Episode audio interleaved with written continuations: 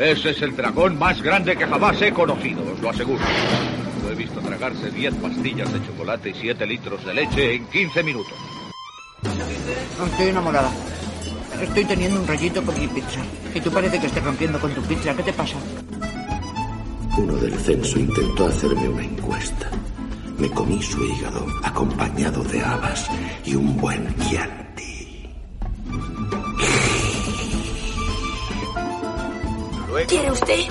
Oiga, tengo una chocolatina, señor. Chocolatina. Quiero, quiero, quiero. Dame, quiero. Dos huevos fritos, dos revueltos, dos pasados por agua y dos en tortilla. Y también dos huevos duros. Y también dos huevos duros. En lugar de dos, pon tres. ¿Y sabes cómo llaman al cuarto de libra con queso en París? ¿No lo llaman cuarto de libra con? Utilizan el sistema métrico, no sabrían qué coño es un cuarto de libra. Pues ¿cómo lo llaman? Lo llaman una royal con queso. Tomaré lo mismo que ella.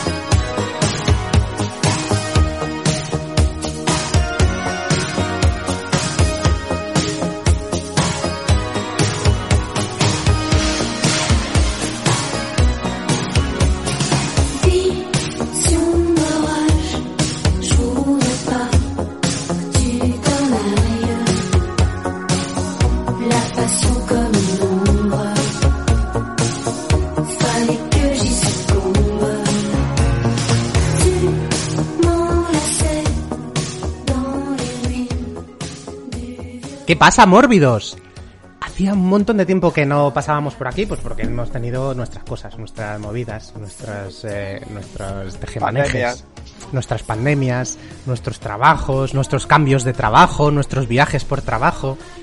Y, y entonces, claro, no nos podemos de- dedicar a lo que realmente nos llena el alma, que es este podcast. Pero bueno, eh, ahora que es Navidad, eh, pues volvemos por aquí, volvemos a hacer uno de esos programas especiales absurdos e inútiles que en realidad eh, a lo mejor son los que más os gustan cuando hablamos de gilipolletes. Estamos aquí recién mm, abiertos los regalos de Papá Noel. Bueno, en algunos sitios Papá Noel, en otros Santa Claus, en otros San Nicolás quizá. O Lenchero si sois del País Vasco. O Apalpador si sois de Galicia. que, que, yo creo que eh, Apalpador quizá es el, el más el, el más raro, ¿no? Es que es un señor que bajaba a palpar niños por la noche. ¡Hola! Madre mía. Así nos las gastamos en, en Galicia. Bueno, en realidad palpaba las barrigas para ver si habían comido y si no habían comido les dejaba comida. Porque en Galicia siempre hemos sido mucho más de pasar hambre que de no tener regalos. Pero bueno, recién abiertos los regalos de Navidad, eh, volvemos con una edición de Trospideces Mórbidas. Que para aquellos que no sepáis lo que son, pues nos juntamos una serie de, de anormales a ver todos juntos una película elegida, películas que nos parecen tróspidas. ¿Y qué es tróspido? Nadie lo sabe. Y ahí está la gracia de todo esto. Eh, para algunos son películas que se perdieron en la memoria, que vieron de pequeños y creían que eran buenas. Para otros son películas que han envejecido regulero. Para otros son películas míticas, que también las hay. Nadie sabe lo que es tróspido y por eso mm, la sección da mucho de sí, da muchas risas, se comenta mucho em, y, y- y se odia mucho también durante la proyección. Y tenemos a, a la mitad de nuestro equipo, bueno, no, el 75%, de hecho solo nos falta el más divertido, lo siento mucho, Carlos no está. Muchos podéis ya ir apagando. está, claro, ya se nos han ido todos. Se nos ha ido ahí un- una buena ristra de oyentes. No tenías que haber dicho nada hasta la mitad del podcast que se habían dado ya cuenta ellos solos. Bueno, se podrían haber dado cuenta más adelante. Incluso.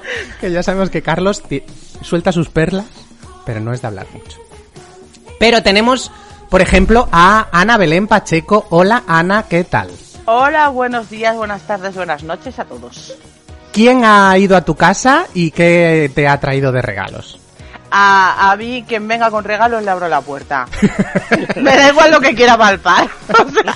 O sea, Si es el traficante de la esquina, también vale. También me vale, fíjate, este es el nivel.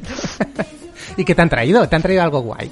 Ah, hombre, aquí viene más para el peque. Nosotros somos Ya. más de Reyes Magos. Ah, aquí, para los mayores, pues un detallito. Bueno, A mí, además, los, los, los, em, lo- los regalos que me gustan son aquellos que son de Oscar, es decir, que me los he envuelto yo. el regalo Digo- Homer que se llama. ¡Oh! ¡Qué guay! Justo, Justo lo que quería. Me encantan, son los mejores. Sí, sí, la verdad es que sí, es, es en los que más acierta el olenchero, el Papá Noel o quien sea. Claro, se nota que ha escrito y que ha leído la carta que tenía que leer. Me encanta. Eh, también tenemos con nosotros a Paco Fernández. Hola Paco, ¿qué tal? Hola, buenos días a todos y felices Navidades y felices fiestas a todos. Felices fiestas, felices fiestas. ¿En tu casa también ha entrado eh, gente disfrazada de dejar cosas? No, en mi casa éramos seis ya, así que en mi casa no podía entrar nadie más, así que no ha habido regalos. Santa Claus no puede entrar por, por la vaya. pandemia, eso Ni es lo San- último ya. Ni Santa Claus, ni el apalpador, ni el tronco, ni nada, no, no. Ay, el tronco catalán, es verdad, me he olvidado del tronquito. cagatío. Sí, sí, sí. Que no, no, no, en casa somos más de reyes todavía que en casa de Ana, así que aquí no, no, no tenemos criaturas pequeñitas, pues nada, aquí directamente lo que hacemos es coger, esperar hasta reyes y prepararlos, tener una semana más de infartitos para, para ver qué nos van a traer, qué nos van a traer, qué nos van a traer, y ya está. Es, Muy bien. Es, es lo que nos toca, pero bueno, os, es- os esperáis a la, a la estrella de Belén. A la estrella de Belén que, que este año había de verdad, ¿no? Que era la conjunción esa entre Saturno y Júpiter o algo así, que hacía una estrella gorda. Dejar, dejar de, no, o sea, 2020 dejar de hacer cosas. Dejar de innovar. Ni- no queremos estrellas, no queremos más meteoritos, no queremos cosas fálicas que aparecen en los campos de metal. Ya está. Queremos Ya. que pasen cuatro días rapidito, ya está. Ya está. O sea, el 2021 va a ser medio medio. Yo, yo ya he tenido suficiente de 2020. Madre mía, pero sí, ha estado muy divertido 2020. Súper cachondo. Bueno, y también tenemos pues a, a una de nuestras invi- invi- invitadas ilustres, que es la segunda vez que pasa por aquí, que, que ve todas las películas con nosotros, que es de las que más nos escucha, colabora, eh, dibuja y todo lo que le pidas, porque es, es un amor y es eh, Celia González. Hola, Celia, ¿qué tal? Hola, ¿qué tal, personas? Hola. Hola, personita, ¿qué tal estás? Bien, un poco nerviosa. Pero si ya es la segunda, si ya eres veterana. Ya, pero es que vosotros sabéis mucho. No, no, nosotros hablamos mucho, sabemos nada, pero... Y leemos por internet, o sea que... Pero sabéis hablar y leer. Bueno, hablar, hablar, hablar... Es, es todo ponerse. Y tú de hablar tampoco andas coja, Celia, Ya, por favor. pero he decidido, bueno, no sé si lo conseguiré, ¿eh? que voy a intentar hacer el rol de Carlos. Eh, Es muy eso difícil, es No, imposible. no, no, Eso es no, imposible. Bueno, Además, bueno, que Estás sí, apuntando muy alto. Pues claro que sí, apunta alto y te quedarás con la en el medio, pero muy bien, claro que A sí. ver, que no lo voy a hacer, pero bueno, lo voy a intentar. yo solo he dicho que sea este podcast porque estaba mi amiga Celia. Si no, os habíais quedado vosotros dos ahí solos. No, Jesús, no, bueno. Eso O no. A alguien más ser. hubiésemos invitado. Un, re- respeto, por favor, y mi Celia me habla. Eso es Vale, verdad. vale. Hola, te hablo. Porque hay que decir que este, este equipo, este equipo A, está elegido porque esta combinación venía pidiéndose desde hace mucho tiempo. Porque Celia y Ana son mm, las mejores amigas del mundo. Ahora de repente. De repente, ¿no? Es una gran amistad una- de De meses. repente desde Claro. que desde que habláis, Ah, me refiero, es que antes os ahí. poco. Claro, eh, pero se cimentó en la trospidez. Total. Y por otra parte, queríamos Celia quería asistir a una batalla de Mami contra Señoro. Esa, esa, esa parte, esa parte, a lo mejor, a lo mejor hoy no va a ser el mejor día, pero bueno, vamos, vamos a ver si ponemos de nuestra parte. Sí, porque todo hay que decir que Señoro es cada vez menos Señoro. Es que le está entrando las se está poniendo las gafas moradas cada vez más. Sí, sí, sí, hace ya tiempo también, eh. Hace tiempo, hace Eh, tiempo. eh, Entonces, los ramalazos, claro, son cada vez menos. Mm. Eh, Celia, por no dejarte atrás, ¿quién ha entrado en tu casa y qué te ha echado? Eh, Noel ha traído una pista de coches para el ser más pequeño de la casa y a su padre y a mí pues nos ha traído lo normal. Cosas para pintar y movidas. Y movidas. Bueno, muy bien. Es em, que, que, todos os paséis por el Instagram de Celia, que tiene cosas muy guays de, de acuarelitas y de lettering y de estas movidas. Que yo no me sé el Instagram de memoria, pero lo puedes decir tú. Hay hacer aquí un poco de promoción. Pues gracias. Eh, voy a ver si lo digo bien. Es Carapuchina CGZ.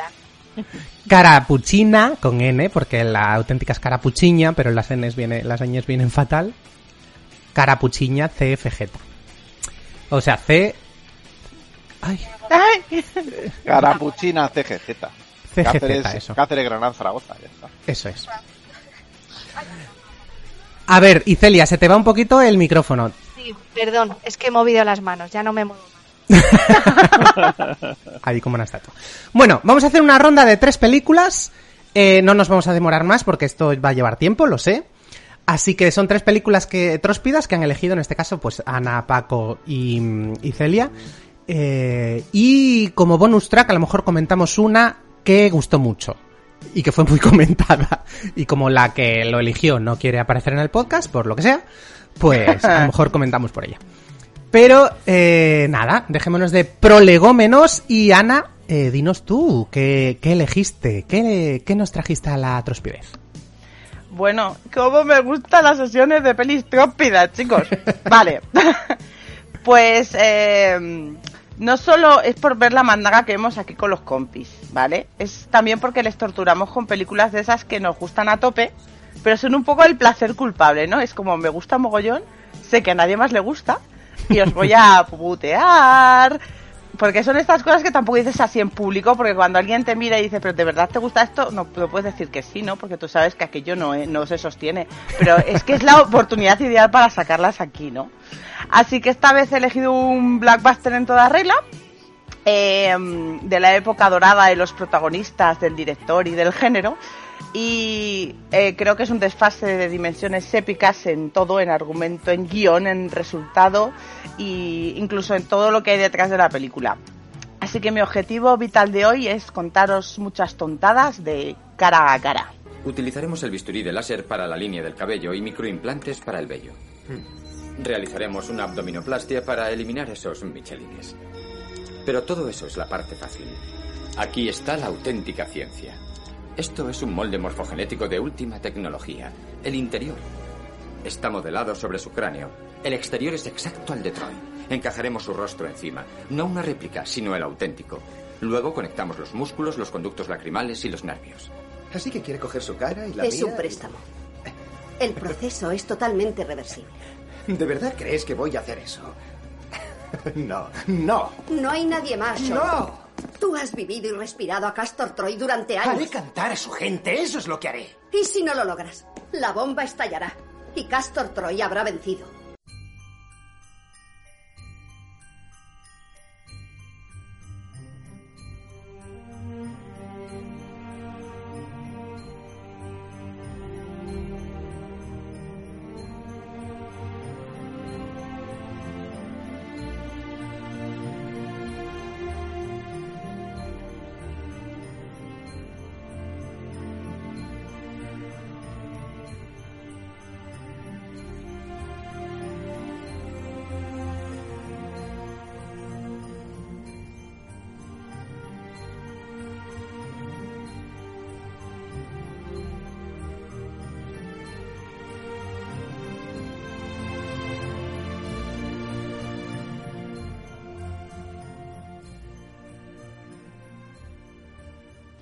A ver, a empezar.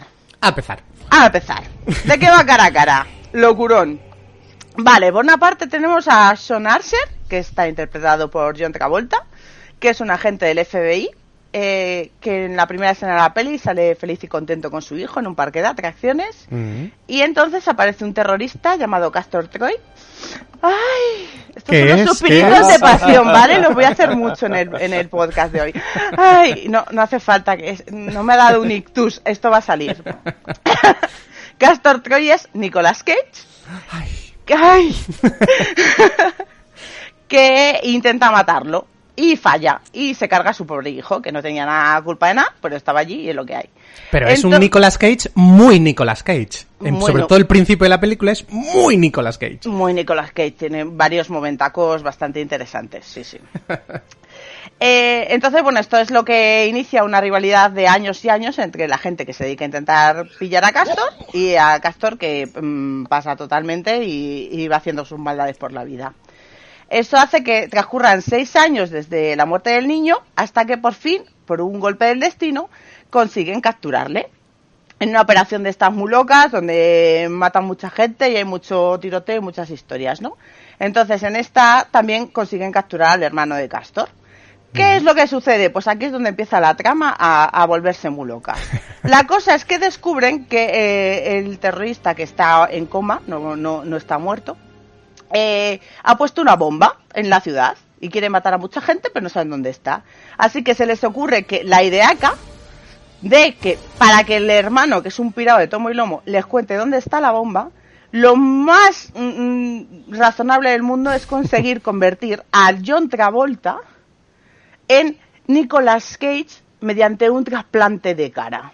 Lo típico. Este es el planazo. El FBI a tope, ¿vale? Eran unos 90 con una tecnología muy avanzada ya. Oye, oye, mm, dato, dato, espera, A ver, ¿ves? Si a ver. tengo yo mis datos. Dato Empezamos curioso, el primer trasplante de rostro en la vida real se realizó en 2012. Me acuerdo Fue a. Richard Norris quien Sí. se disparó accidentalmente en la cara y justamente es el mismo año en el que se estrenó esta película. Ah, pero no le pusieron la cara de Nicolas Cage a este No, hombre. porque no le dejaron elegir, si no todo el mundo sería Nicolás. Ostras, que sería un mundo bastante curioso. Muchos Nicolas por la calle. Sería lo más. Eh, bueno, eh, la película voy a contar un poquitito más, pero no mucho más, porque yo creo que todo, el- si no la habéis visto, mm, tampoco es que sea una cosa muy novedosa. La cosa es que, bueno, hacen el trasplante, que por supuesto es un éxito, da igual lo que mida, lo que pese, todo, el tío sale clavado a, a Nicolas Cage, entonces me mandan a John Travolta a la prisión donde está el hermano de, de, de Castor Troy, que se llama Pollux Troy. Mm. Está allí encerradico, con una de estas prisiones futuristas con botas que pesan y esas cosas. Que por cierto, Castor y Pollux, esto me suena de algo, ¿no? ¿Esto es mitología o algo? Es mitología, te lo puedo explicar, pero es demasiado como... eh, eh, Era eso ya es...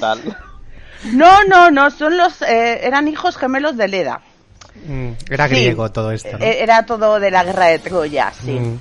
Y además, incluso mm, por ir más allá del sadismo de esta gente, incluso el, el personaje de Son Archer es Sagitario el arquero. O sea, es decir, se pasa ya a, la- al- al- a lo que viene a ser las constelaciones y los zodiacos. Sí, sí, sí, sí.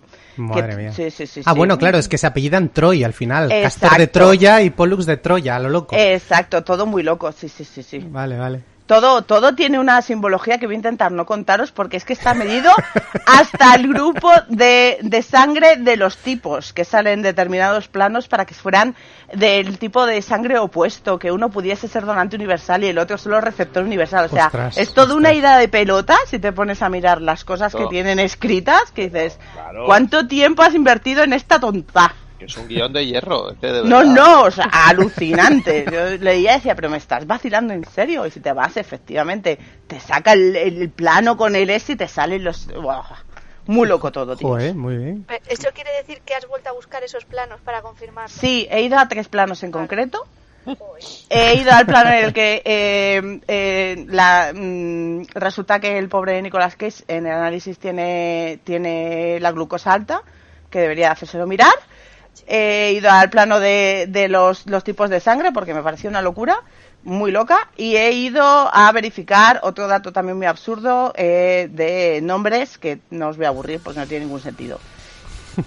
Bueno, y con todo esto, Ana gana el podcast. Es que a mí esta película, volver para atrás solo para ver los planos a cámara lenta de Nicolas Cage saliendo de aviones uh, y estas cosas tampoco me importan, o sea, me parecen bien. Poner los planos a cámara lenta a cámara lenta, para ya sí, sí, acabar ya sabéis que yo soy muy de cámara lenta, muy de Aquaman cruzando la, la cascada. No es lo mismo, pero bueno. Pero bueno, tiene su trospidez también. De, Aquaman, no, de Moisés, habíamos dicho, ¿no? Que era. También. Yo soy más de Aquaman que de Moisés, ¿eh? Hombre. A ver, que a mi Charlton Heston tampoco le habría dicho que no en sus tiempos, pero yo soy más de Aquaman. Sí, sí, es más majo, es más majo. Es, Es menos, menos del más rifle. chirulillo. Sí, es verdad. Menos las armas, ¿no? Quizás. Claro. Bueno, Bueno, a ver. ¿Qué os cuento? Antes de que os pongáis tensos y me digáis que la peli es una mierda. Solo quiero comentaros que esto ganó tres premios Júpiter, cinco premios Saturn, que esto debe ser todo de planetas. El Sí. premio Blackbuster de Entertainment, dos premios MTV, un premio Rembrandt, que ni siquiera sé lo que es, pero me ha parecido muy gracioso. Y estuvo nominado a los Oscars. Por supuesto, ahí estamos. Es decir, no soy la única que tiene una especie de ahí mm, corazoncito con la peli. Sí, sí, pero eran premios todo como muy, muy del gran público. ¿Tienes algún problema con la Vía Láctea? Porque est- están todos los planetas. No, no, es, es- que esta peli la vio mucha gente. Eran premios eso, de ir, de ir mucha gente a verla y fliparlo. Sí, está. Además, eh, marca un antes y un después en las pelis de. Porque John Woo es. Bueno, ya hablaremos de John Woo. Venga. Porque lo que no voy a hacer es hablaros ni de Nicolas Cage ni de John Travolta. ¿Por qué? Oh. Porque, porque ¿para qué? ¿Para qué? Yo con suspirar por ver a John Travolta o a Nicolas Cage, pues me vale. Porque e- esto ya es innecesario, todos lo conocemos. Pero me ha parecido mucho más divertido hablar de John Woo, el chino. Venga. Muy bien, claro que sí. ¿Ves? ¿Qué- Ahí, qué a hizo? tope. ¿Qué ¿A que no os lo esperabais? ¿Quién es John Woo? John Woo. John Woo, a la edad de 5 años, se tuvo que largar de Hong Kong. Mm. Porque le perseguían por su religión. ¿Qué religión tiene? Pues, pues no lo sé. una cosa súper chunga, porque yo es la primera vez que oigo que alguien estuviera de perseguido por la religión. Pero bueno, que se fue mm, muy contento eh, y, su, y su padre al parecer estaba súper chungo, tenía una enfermedad muy chunga y no podía trabajar, así que se estaban muriendo de hambre los pobrecicos. Madre Además, perdieron su casa en un incendio. Vale. Vivieron de la caridad. Estaban justo en la época de la- en, en Hong Kong donde estaban matándose por las esquinas. Sí. Entonces, ¿qué decidió el señor John Woo en ese momento? Ponerse a ver musicales. Me parece fascinante. Hombre, pues es una buena forma de salir de la, de la tristeza. Se obsesionó en concreto con El Mago de Oz. Lo digo porque hay una escenita en la película donde ahí el over de Rainbow, ahí estaba. con... Todo está muy hilado, ¿eh? John Woo tiene muchas taras y todas están en la peli, ¿eh? Ya voy avisando. Con 23 años consiguió trabajo como supervisor de guiones en unos estudios de por allí y dos años más tarde empezó a trabajar como asistente director, ¿vale? De los Show Brothers, donde eh, eh, Chan, Chan Chen, que era muy famoso por aquella época, lo tomó como protegido. Y en el 74 dirigió su primera cinta destacable, que eh, lo petó porque tenía a Jackie Chan. Mm. Entonces, ya- también tiene una, empezó por una- arriba, ¿eh? también tiene ahí un rollo con Jackie Chan que en cuanto puede le da un, un toquecito para todo. Mm. Vale, durante la primera mitad de los 80 eh, tuvo varios fracasos de taquilla, se autoexilió a Taiwán porque debe ser que le gusta cambiar de país de vez en cuando. Eh, y luego eh, eh, hizo una película en el 86, eh, A Better Tomorrow, que fue un thriller violento que tenía todo lo que va a tener luego todo el cine que tiene John Woo, que metió mm, la carga dramática en las películas estas de acción, batallas a cámara lenta, todo el mundo con gafas de sol, tiros Palomas. palo loco. Total, la peli lo petó en todo el mundo, quién sabe por qué.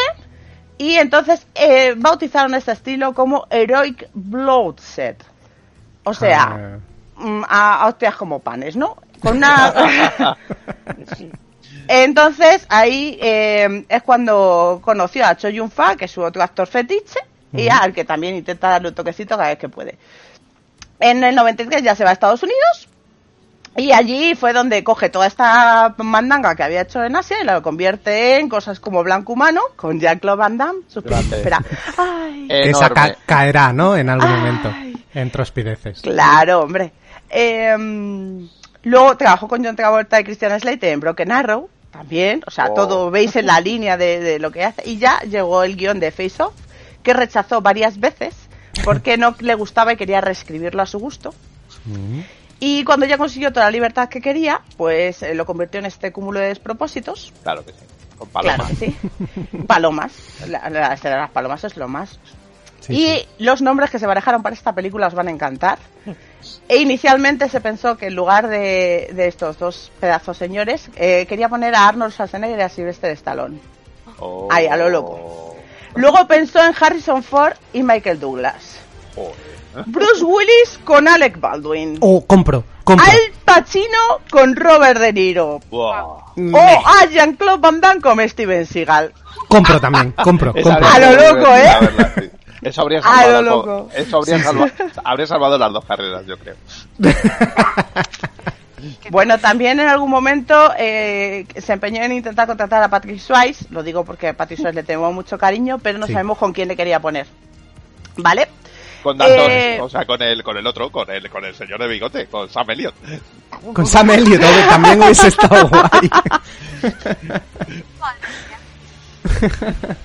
Con el hombre de la coleta, claro que sí. Bueno, es que esa hubiese sido la película de Magoo. Sí, sí, sí. Totalmente. Bueno, en, en otras locuras de casting intentó tirarle ficha a Cho Yun Fa, pero por problemas de agenda no lo puso tener, no lo, no lo pudo tener. Eh, Cho Yun Fa iba a hacer el papel de la de, Ma- de Margaret Cho en la película, o sea, es un papel muy chiquitito. Eh, y otra cosa que tuvieron que quitar de guion, que también hubiese sido una fantasía, es que en una, en una de las primeras escenas, en uno de los primeros borradores, Archer se iba a la, a la casa de la madre de Castor para esconderse. Y la madre de Castor querían que fuera, atención, os va, os va a flipar, o Elizabeth Taylor Toma. o Jack Nicholson en drag. Jo, la segunda hubiese sido muy buena. Hubiese sido lo más. O sea, esta película mejora solo así en concepto por, por segundos. Em, pues eh, Nick Cassavetes apareció un día allí en el, en el rodaje eh, con la cabeza rapada porque dijo que le pagaban mogollón al guion. Eh, John Woo lo flipó, dijo que era justo lo que quería. Y mm, gracias a esto le dejó hacer lo que le dio la gana, metiendo todas las líneas que le diese la gana en el, en el, en el guion. Por eso su papel empezó a hincharse. ¿Qué pasó?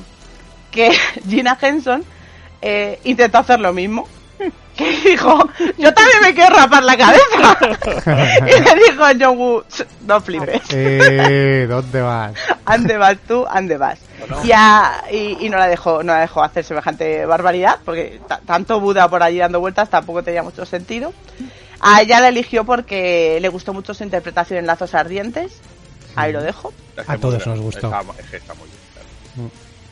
Luego, en el papel de, de Eve, eh, la mujer de, de Archer, eh, Joan Allen fue la primera opción. Y eh, también en el papel de Paulus Troy eh, le tiraron ficha a Mark Wahlberg, pero dijo que no. A Mark y Mark. A Mark y Mark. A Mark y Mark, sí señor. Que oye, ahí lo dejo. Ahí. Que está Sí. muy bien el verde, pero, pero yo creo que está mejor. Está mejor, sí, ahí salieron ganando. En Sí. todos los demás del casting principal me lo pienso todos, ¿eh? Pero... Me- menos Joan Allen, que todos sabemos que diosa. Siempre Diosa, sí, diosa. sí, sí. Eh, originalmente Nicolas Cage dijo que no al papel de Castor Troy Como siempre. porque, porque atención, decía que no quería interpretar un villano. Entonces le tuvieron que explicar varias veces el guion para que lo entendiera. Y entonces se dio cuenta de que en realidad estaba interpretando al héroe de la peli. Y dijo, ah, pues venga. así que, así que, mm, así que, bueno, llegó así un poco de, convencido de, tapadillo. Y yo entré a volta al contrario, pues eh, trabajó con Joe, trabajó con Joe varias veces porque debían de ser muy, muy coleguitas. Para, con- para conseguir parecerse el uno al otro, pasaron dos semanas viendo juntos. Mm, Johnny y Nicolás, que me parece súper entrañable. ¿Os lo imagináis en el piso? Ahí hay, ahí hay película, ahí hay película. Ahí hay película, eso es una Woody Movie en condiciones, sí señor. Nicky John. De Nick y John, apartamento de solteros. Eh, eh, hablando de lo de las obsesiones que tenía sobre sobre sobre el mago de Oz, eh, hay una de las escenas de estas de a cámara lenta de mucho tiro en la que meten la canción de Over the Rainbow. Eh, dato curioso, es la, está interpretada esta versión por Olivia Newton-John, corazoncito, a tope, ahí con John. Y la Paramount no quería poner pasta porque dijo que eso vali- eh, que, que esa escena, entre lo que valía la escena y lo que valían los derechos de autor de la canción, que se les salía de presupuesto totalmente. Y eh, aquí mi colega John Wood dijo, pues la pago yo. Y se sacó esa escena gracias a que puso en la pasta. Joder. Creo que luego la ¿Qué recuperó por otro lado, pero pero él dijo que apostaba por la escena y dijo que iban a tope. Muy bien. Eh, para las escenas, esto es que vamos a hablar mucho de John Travolta hoy. Entonces quiero saber si a él le pasa en todas las películas. La cosa es que John Woo les pedía a los, a los actores que antes de entrar, como tenían este, este momento tan de, de actorazos, de, de, de hacerse pasar uno por el otro, les pedía que, que estuviesen tranquilos, que se fuesen, que hiciesen lo que necesitasen. Y John Travolta dijo que no necesitaba ninguna chorrada de estas. Y se caracterizó por hacer todas sus escenas en la primera toma, casi todas ellas. Y se ganó el apodo en la peli de One Take John. Wow. Me súper encanta. Me súper encanta. Hombre, es que es muy buen actor, a pesar de que alguna de las pelis que se han cogido en sucesivas rondas lo pueda poner en entredicho, que ya llegarán. Y no os voy a contar mucho más. No sé, a lo mejor alguna estadística curiosa. Que, por ejemplo, Castor mata a un total de 20 personas, mientras que Archer solo mata a 4 en toda la peli. Mm. Que la peli yo pensé que era más corta, pero no, fueron 2 horas 20 minutos. Lo Sí. siento mucho, chicos. Bueno, pero muy disfrutadas, ¿eh? Y en total solo se encuentran los dos protagonistas en escena cuatro veces. En el DVD hay una escena eliminada al final en el cual San Archer se miraba al espejo y no quedaba claro si San Archer era San Archer o si se habían quedado con la cara y lo tuvieron que eliminar porque era demasiado too much para todo el mundo. Y la película consiguió en la taquilla del estreno 80 millones de dólares, lo cual se convirtió en un taquillazo como la copa de un pino. Y amo profundamente a Nicolas Cage, que esto lo voy a decir cada dos o tres frases. Y ya está, eso es todo, todas las tonterías que os podía contar. Tengo más tonterías, pero como os digo, son cosas muy, muy horóscopo y muy, muy, muy locas, muy locas. No, no, es que mola, mola todo ese trasfondo que tiene el guion que cuando ves la peli no piensas que pueda estar ahí. con quedarte con la escena en la que se mm, entra en la iglesia, o las Mm. escenas en las que él vuela el abrigo a Nicolás, Mm. o las guarrerías que dice al principio el muchacho, yo con eso ya, ya tiro la peli. Sí, la introducción de la peli mola un montón. El coro de niños y, y los caretos de del colega Nicolás. Aleluya, aleluya. Aleluya. eh, Celia, ¿tú la disfrutaste? Yo muchísimo. ya la habías visto, Yo obviamente. ya la había visto, lo conté hace muchos años. Fui a verla en el estreno al cine y, y estaba, o sea, es que había ganado incluso con los años, o sea, de verdad. La, Lo la tiene disfruté todo. mogollón. Porque claro, ahora estoy viendo nuevos matices que no, no había detectado en su momento y vamos, o sea, grandiosa lección, Ana, de verdad. Pero mm, eh, la viste supongo que en su, mo- en su día, en en los 90, en su momento. Claro, claro, en el cine. Ah, sea, es una película con la que hemos crecido mm, todos, o nos hemos educado un poco en el cine de acción, todos menos Carlos, claro. y menos yo, que ya estaba Ay, educadito. perdón, que soy Carlos. Espera, no, vaya mierda de película, no me gusta. Ya ¿Cómo estaba- se os ha ocurrido? Ya estaba yo con falta. Jolines, se- disparan mucho y se pegan. testosterona, testosterona. Las pelos testosterónicas. Eh, ¿Tú, Paco, no la habías visto entonces? Hombre, claro, claro, pero yo Ah, ya estaba, vale, vale. yo eh, dices que forma parte de nuestra educación, yo ya estaba educadito cuando... Ah, bueno. Vamos, no sé vosotros, sois más pequeñitos que yo. Pero no, sí, sí, Sí. yo, a mí- yo la disfruté cuando la vi en su día, me, me pareció un idiotez enorme, pero me reí un montón. Y esta última vez la proyección, pues hombre, solo podía ganar rodeado de vosotros, o sea que nada, nada, la disfruté. ¿No os pasó disfruté cuando la visteis en el cine que también os reíais solos? Sí, claro. Sí, claro. Vale, porque es que hay películas que yo creo que ya nacieron tróspidas. Claro, Entonces- claro, claro. o sea, Pero ya los sin propósito, yo, yo me reí muchísimo la primera vez que lo vi. Y la gente no, no, no, no debía entender mi entusiasmo. Me miraba como diciendo, no estás viendo una comedia. Y yo decía, sí, que nos estáis enterando. No, a veces, a veces me pasa con comedias, o sea que vamos, imagínate con esta. Yo con- me me recuerdo que con la peli esta de, de Robert De Niro y Billy Crystal haciendo de mafioso y del una trampa peligrosa, ¿no? Ah, sí. riendo- riéndome a carcajadas y la señora al lado diciendo que de qué me reía, que, que me Bueno, callaba ya de una vez. Pero Esa eso era señora una comedia. tenía horchata en las venas. o sea, Claro, es que no graciosa. Pero te quiero decir, si me pasa con comedias, imagínate con esta, vamos, que nada, nada, Bueno. me estaba partiendo la caja y la gente, pues, bueno, en fin, mirándome. Sí. Pero que, que sí, que sí, estoy ahí coincido con Celia, Carlos. Eh, esta película ha ganado muchísimo, eh, muchísimo en, en, no solo en trospidez, sino en, en, en sentido del espectáculo. Que hay películas que, que probablemente ahora intenten dar 75 vueltas más eh, o, o, o 18.000 planos más por segundo pero pocas llegan a este nivel de, de, de, de locura por, de- por situación. O sea, son situaciones realmente, vamos, chorras. O sea, la, la Mm. cárcel con las botas magnéticas, las palomas por doquier, los cambios de caras, eso. Es muy divertida, es muy divertida. ¿Sabéis como dato absurdo que las, dotas, las botas magnéticas que usan los prisioneros son las mismas que usan los Goombas en Super Mario? Sí. Oh, claro. Ahora ya os cuadra todo, Ahora ¿verdad? cierra el círculo. Joder. Ya, sí, tenían la misma pinta de, de, de mazacotes de... Oye, de cuando construyes cosas hay que reciclarlas, hay No, que no, no, usarlas más ¿a qué? veces porque es una pena. Claro, claro, Sí. es que eso aparte son una preciosidad. Mira, eso, eso les pasó a los de Vis a Vis, que construyeron una cárcel, eh, la serie dijeron que ya no seguían, luego decidieron que sí y tuvieron que cambiar un poco la historia porque ya no tenían cárcel. La ¿La habían destruido? Claro, Claro. la habían desmontado, eran todo escaleras. Eso, eso pasa mucho en España, ya lo digo yo. Con el, el reciclaje de decorados que ya no existen y cosas de estas, sí.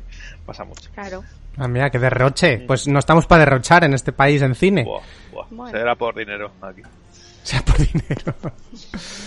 Pues sí, hombre, a mí debo reconocer que la, si no hubiese sido por, por la conversación tróspida, quizá de esta vez se me hubiese hecho un poco larga. Yo tampoco me acordaba que era tan larga.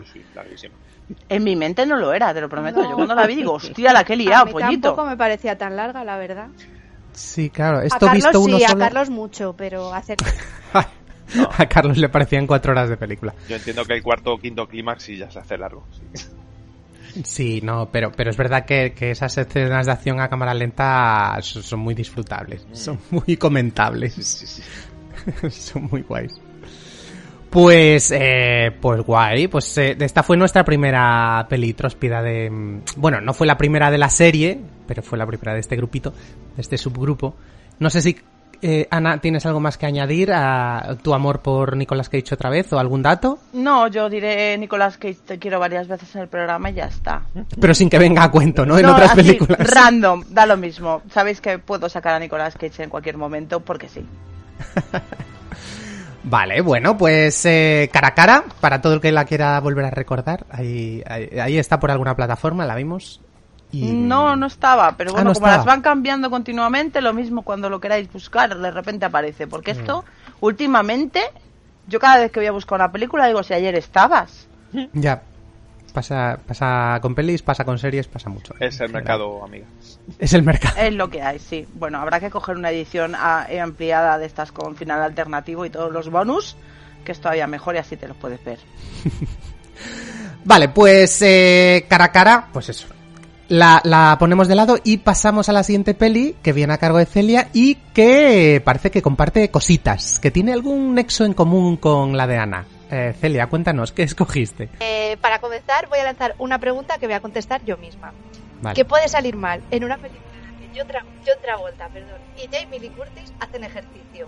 A priori, con esto que os estoy diciendo, pues parece que promete. Pero después de verla y después de que sean dos horas Eh, lo que puedo asegurar es que muchas cosas pueden salir mal. Muchas. Ahora os estaréis preguntando, ¿de qué película está hablando esta chica? Bueno, pues el título de esta película es Perfect. John Travolta, I would gladly take one of your aerobic classes if uh, you let me interview you. I was really beginning to like you too. Jamie Lee Curtis. How many times a year do you fall in love, Adam? Depends on the subject. He's a reporter for Rolling Stone. I might want you to be the focus of my story. She's his next story. I don't want to be the focus of anything. If this story isn't his last. I warned you not to put her name in that article. Perfect.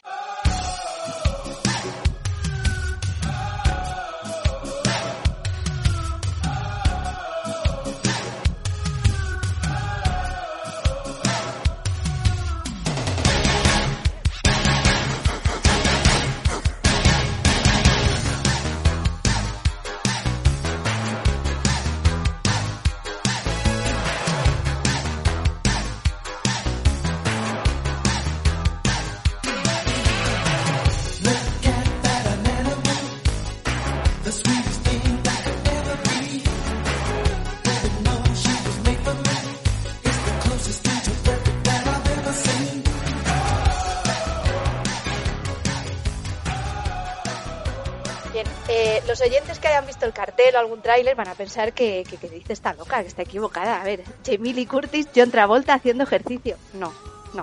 O sea, en fin. Eh, aparte de, de lo que os comentaba, que era muy larga, pues hay dos tramas de las que no, no eres consciente hasta casi el final y aún así dices, eh, ¿qué, qué... Lo siento que estaba escuchando esta ¿Qué está pasando aquí? No, debes, debes tener, Celia, eh, activado el, el, el, el control parental en el micro porque ha bajado justo Lo cuando- ha- jope, qué guay.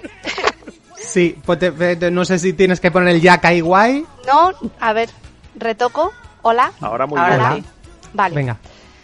Eh, mm, bueno, para que podáis entender mejor a qué me estoy refiriendo con esto de que hay dos historias que no entendéis.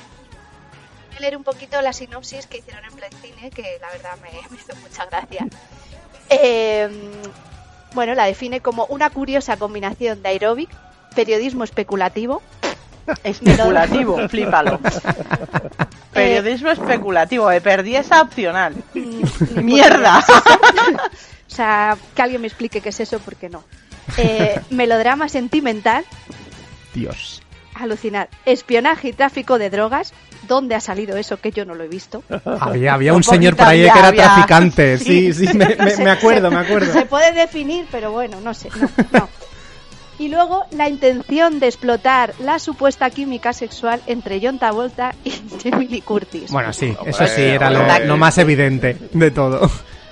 Pero Aunque es que en muy- esa época John Travolta tenía química sexual con cualquier cosa que se moviera. Eso es verdad. Y, y Claro. Jamie Lee también está en sus buenos Sí, sí, años sí. mozos. Ella también tiene Claro. mucha química. Sí, sí.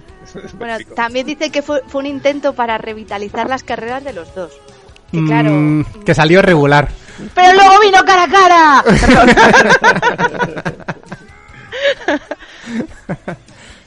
en fin, que como es lógico, ni el público ni la crítica respondieron según lo esperado y, provocó que la carrera de ambos pues tuviera unos pequeños baches durante un tiempo. Pequeños. Porque bueno, ya voy metiendo aquí pildoritas. Eh, el presupuesto fue de 20 millones de dólares, que eh, en la, en la música se debió de gastar, y recaudaron 12 millones. O sea, una puta mierda. Sí, le salió regular. Regulín, regulán. Eh, después de esto, mi propia sinopsis. A ver. ¿Qué entendí yo, vale? ¿Qué entendí yo? Disclaimer. A ver, se supone que Travolta es un periodista de la revista Rolling Stone. Está haciendo un reportaje sobre unos clubs de salud que, que empezaron a proliferar en Los Ángeles y que es la nueva manera de ligar de los solteros ahí que van a hacer ejercicio de paso pues eso. Esto desde una pandemia se entiende poco, pero chavales, esto antes pasaba. Claro, esto, esto ya ahora mismo en, la- en el momento en el que nos encontramos es fantasía, pero bueno. Luego, a la vez, a la vez, está haciendo un reportaje sobre drogas, política, da igual, da igual, nos lo cuenta en cinco minutos y no le importa a nadie. Entonces, bueno, eh, John viaja a Los Ángeles y allí aeróbic y, y ya está, esa es la película. Y ya está. la, la película es ellos dos hacen aeróbic, ¿no? Ah, Recolócate el jack otra vez. Otra vez, a ver. Hola, Ah, Hola, hola. recoloco el jack. ¿Me oís mejor? Sí, Me vais a tener que cortar un montón, madre mía. no pasa nada. Ya, ya veremos cómo hacemos. Que digo yo también que, mm, de todas formas, esto creo que dijiste tú o dijo alguien que estaba basado en un Sí. Caso real. Sí, de Caso hecho, lo-. Ana lo encontró. Espera, que voy a la página en la que aparece. Si crees que es una historia real, pasa a la página 12. a ver, a ver. Sí, sí, el artículo A ver, existió. O sea, lo que, o sea, Ana lo encontró el, el- el artículo, existieron de verdad, pero bueno, yo sobre todo tenía apuntado eh, lo que había dicho Ana en su momento, que tan guapos no eran los protagonistas. Hombre, normal. Pero aún así ligaron lo suyo. Igual no se movían igual en las clases de aeróbic tampoco. No sé, no sé. No sé qué más decir. La verdad es que no me, no me he leído el artículo. Ya, ya me parecía demasiado, demasiado perfecto para lo que ya vivimos y sufrimos. Mm. Eh, ¿Qué más os voy a contar? Bueno, voy a poner un- así un poquito de información técnica, pero estar al nivel de, del podcast. Y bueno, como ya saben de los oyentes, el género es drama y romance, Mm. que vamos, está a tope total, porque eso de drogas, periodismo, nada. Eh, su director, productor y guionista fue un tal James Bridges, que ilusa de mí creía que era familia de los otros hermanos Bridges, pero no, no era. Pero no. No es ni allegado, no podría cenar con ellos. Bueno, no sé, ellos sabrán. Bueno, ya está muerto el señor, pero no sé. Eh, es algo así a lo mejor.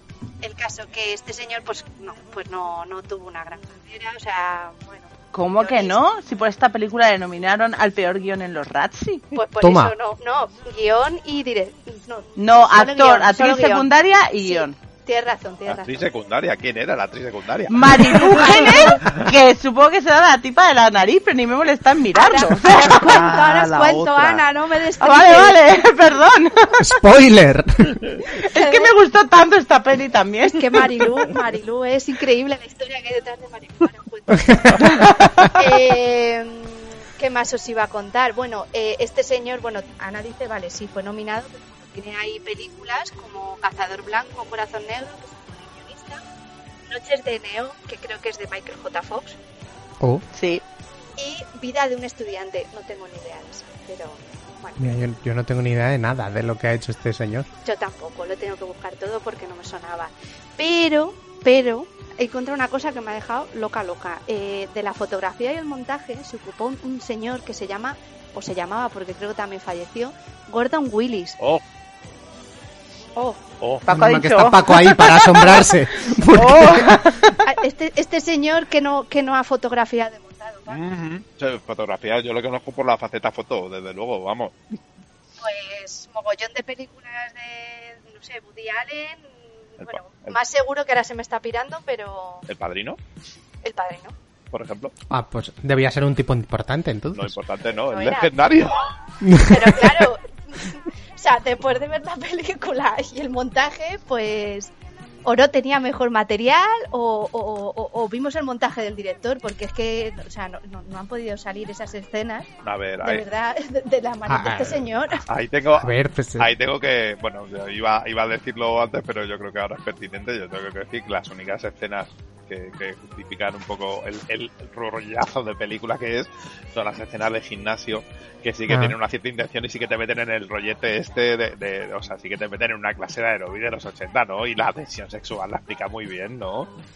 Hombre, la explica, la sobreexplica, porque Claro. los caretos, los caretos que se ponen el uno al otro Claro. son como, bueno, es que no Yo puede ser más evidente todo Pero esto. Todavía no he podido olvidar el paquete de John Travolta Claro. yendo para ti para atrás. El o sea, me he quedado ahí. El me he pillado. montaje, el montaje raya, raya el, el- el porno, ¿no? El soft porno, ¿no? O sea, que, que- Sí. que es muy divertido verlo en una peli comercial, o sea, a mí me Es verdad, están follando lejos, pero sí, pero está- están en Es eso. muy divertido. Entonces, a, a mí a- entiendo que hay un genio como Gordon Willis dentro de Pues nada, lo siento, pero es lo que he dicho entonces.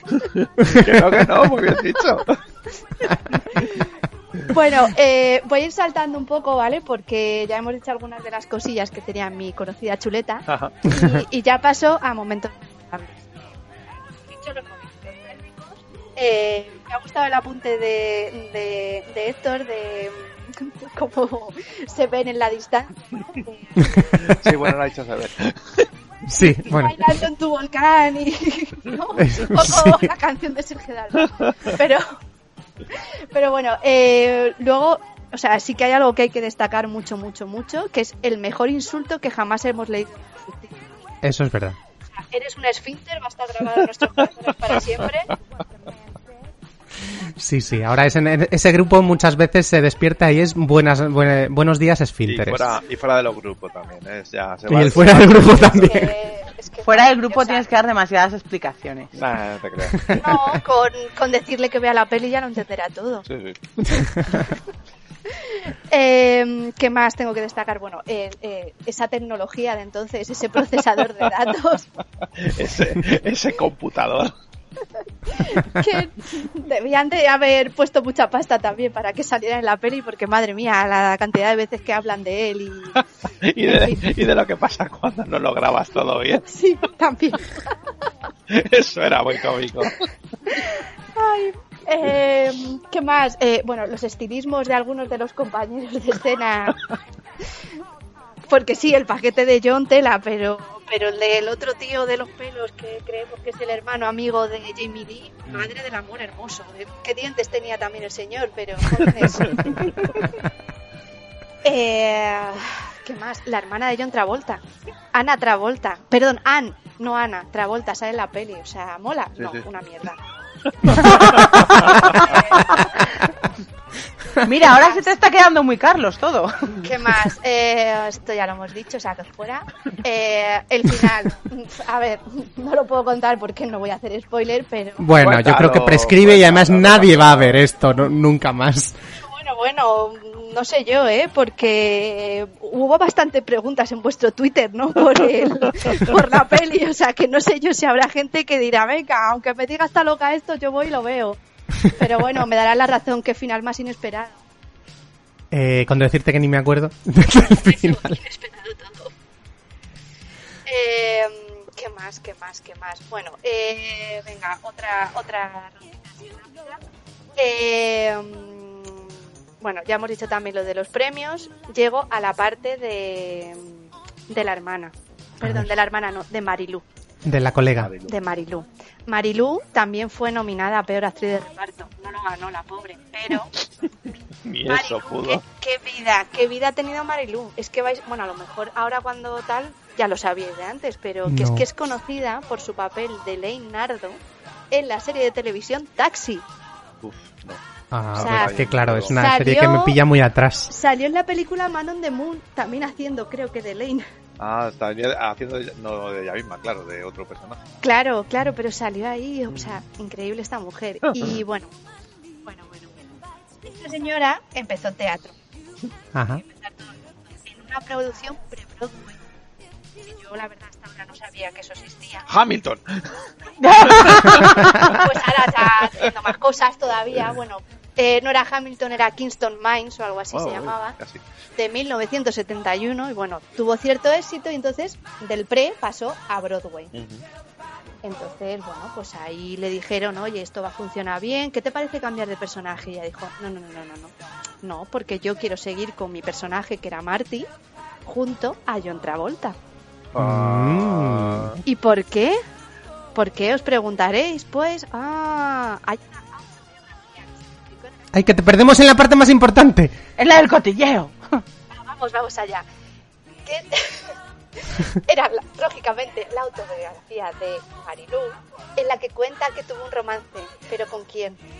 ¿Con quién? ¿Con quién lo tuvo? No, no, lo, no lo vais a creer. Pues claro que sí, con Travolta. Ah, pues sí, creí que ibas a decir otra cosa y estaba flipando. yo también. Es que era muy evidente, hay que dar la vidilla, jolín. Pero bueno, que no solo contaba esto en su bi- autobiografía, o sea, por lo visto la señora esta ha tenido mucho, mucho éxito, ¿eh? Porque daba consejos de salud, de dieta y hablaba sin tapujos sobre... el ¿Sobre qué? Sobre sus relaciones y el sexo que practicó. Con John, porque no tengo esta autobiografía. Y con otros. Queridos otros. Reyes Magos, dos puntos. Me llamo Ana y he sido súper buena este año. Quiero biografía ya. La señora es que no se ha quedado solo con eso, o sea, escribió ocho libros más sobre los beneficios de la buena dieta, o sea, perdón, dieta. Ya estoy yo Mm. pensando en otras cosas. y es que, o sea, flipé porque eh, busqué el libro en Amazon. Y es que había gente que comentaba que por favor, que, que necesitaban eh, que escribieran más sobre su vida porque se habían quedado con ganas de conocer más. O sea que, Ana, yo creo que sí, es una buena lección. No, no, si va a contar intimidades de John, a tope. Joder, con la señora influencer. Y pues creo que, que hasta aquí, que, nada, que yo pido perdón a los tróspidos por haber elegido la película. Porque, Nada, nada, nada. Sí. sí. No. O sea, lo dije mil veces y lo volveré a decir. Yo me dejé llevar por el tráiler, me engañó. Quizás fue el, el tráiler lo que montó el otro Gordo señor. Willy. Y, y claro, yo me piqué tanto, tanto, tanto por encontrar una película tróspida que estuviera al nivel valorar que era una mierda y fue una mierda. Bueno, fue fue tróspida, fue muy tróspida, en realidad. Yo quiero lanzar eh, a mi amiga Eh, A mi mejor amiga. a mi mejor amiga, yo creo que de esa ronda fue de las películas con las que más me reí, de las que más disfruté. Yo sí me leí el artículo porque me pareció totalmente fascinante semejante aberración. Eh, el GIF del paquete de John Travolta lo he usado hasta la saciedad desde entonces. Mm, eh, me volví a enamorar de John en su época joven. Eh, Claro, veníamos, eh, venimos de verle en cara a cara porque John creo que es el tipo que más se está repitiendo en las sesiones trópidas. Sí, sí, y sí. quiero Sí, recordar que lleva gana por tres, ¿eh? tres, efectivamente. Y que se va, vamos a tener que hacerle un altar a este hombre y que, re- mm, o sea, no te sientas más, Celia. Yo me reí por todos los que no se rieron. Hubo No, no, momentos en los que lloraba. Había partes que me perdí y tú dices que es porque estaba lioso el guion. No, yo creo que era porque no podía mm, seguir mirando. Yo, yo- yo también lloraba. De hecho, do- doy permiso a que publiquéis la foto que mandé al grupo tapándome la cara. No, pero mm, hay que decir que no fue la peor película de la ronda. O sea, no, ya no es ni siquiera de, de, de las sesiones tróspides en general, de la ronda. era, no era fue la peor. era imposible ser la peor película de la ronda. Era muy Uf. difícil ser la peor. Era, era demasiado largo. Solo está al alcance de una película eso y todos sabemos cuál es. Y, y es verdad que nos reímos todos mucho mm, comentándola. De hecho, Eh. yo desde esta película me voy a dedicar solo al periodismo especulativo. Yo a la Yo creo que ahí, ahí hay carrera. Jo, Paco, quiero ver esa clase de aeróbic. Sí, sí, yo también, yo también. Estoy buscando a la profesora todavía, pero sí, sí. No, no, no, tú eres el profe, nosotros somos los alumnos. No, hombre, no, claro, no. Yo sí, digo hombre, que, que yo quiero hacer tú eres Jamie ¿no? Lee, nosotros somos John. Entonces ya Paco no lo, es no lo Jamie veo- Lee es la frase del Ya podcast. no lo veo tan claro. Eh, Paco, ¿tú qué? ¿Cómo la No, viviste? no, yo la viví con muchas risas. O sea, es verdad, entre las risas y el aburrimiento profundo que te da la- la- las, las interminables escenas de, de periodismo especulativo, como dice, y de, y de juicios, y de juicios chorras, de, de- de juicios de que si le van a meter en la cárcel por yo que sé qué idiotez. Ya, es que ya ni me acuerdo, por un tema de mafiosos que se quedaba por ahí también, no tiempo en la película que contaron una trama de medio de mafiosos en la que estaba antes y le iban a, a empapelar y que tiene que Porque es un tío íntegro Travolta. Sí, sí, ese- porque es- no va a desvelar sus fuentes. es especulativo, especulativo pero serio, ¿no? Sí, sí. Claro, es un tío eh, que aunque venga de la Rolling Stone podía estar tranquilamente en el, en el Washington Post, pero él no quiere porque le gusta Nada, hacer nada, sí, sí. mm, artículos de rigor sobre gente que liga en gimnasios. No, a, mí, a, mí, a mí me parece un disparate todo. Supongo que tendría mucho más sentido en 1982 la película y sería un poco como, como ser. seria. Pero es que es inevitable verla ahora, casi 40 años después, con muchas risas. Y, sinceramente, a mí, eh, al final, como, como, como parte del gremio, ver ese ordenadorcito que debió costar un pastor, estoy totalmente de acuerdo. Como, como tecnología punta diciendo, no, ¿qué has hecho? Se ha apagado el ordenador, he perdido todo el artículo. Joder, es que los tiempos heroicos en los que no había ni, ni, ni grabado ni nada, o sea que no, no le había dado como controles. no le imprimieras te daba por jodido, no, es, es muy- es muy divertida, está, está es muy divertida, pero también hay- que decirlo que, o sea, Jamie Lee Curtis hasta donde le deja el personaje de- que, que vive en la casa loca, esa es la que vivía, eh, hasta donde deja el personaje a mí me parece que está, está fenomenal ella físicamente y, y, y bueno y, y metida en el papel pero con- Sí, hombre, metida está, sí, sí. Las Sí, clases claro. de aeróbic, de hecho, se las curra un montón. Y tal. Y, pero bueno, no da más, no da de más, no da más la película, no da para más. Ahora sí, padre, dio para mucha risa. Yo, yo sé que fue de lo más chupito que, que vimos. Y ahí sí que había nivel, ¿eh? Los pides sí que había. Sí, sí. En Trospidez, sí. Yo, yo, yo de lo que más me acuerdo era pensar que una película de 20 millones, has dicho que costaba, que tenía tantas escenas de estas de las películas que no tienen dinero, que es gente hablando por teléfono. Sí, sí, dos señores Que es lo que te dicen todo el rato. Es, no puedes poner en una película gente hablando por teléfono todo el rato. La película tenía gente hablando por teléfono y canciones enteras. es verdad, las canciones hasta ahí se Era fueron- increíble. Ahí se fueron los 20 Pero- millones en derechos de música. Fíjate el interés también que le pusieron, que estaba repasando así las notillas. Eh, es que hay un par de escenas que a un personaje se le cambia el nombre y da igual.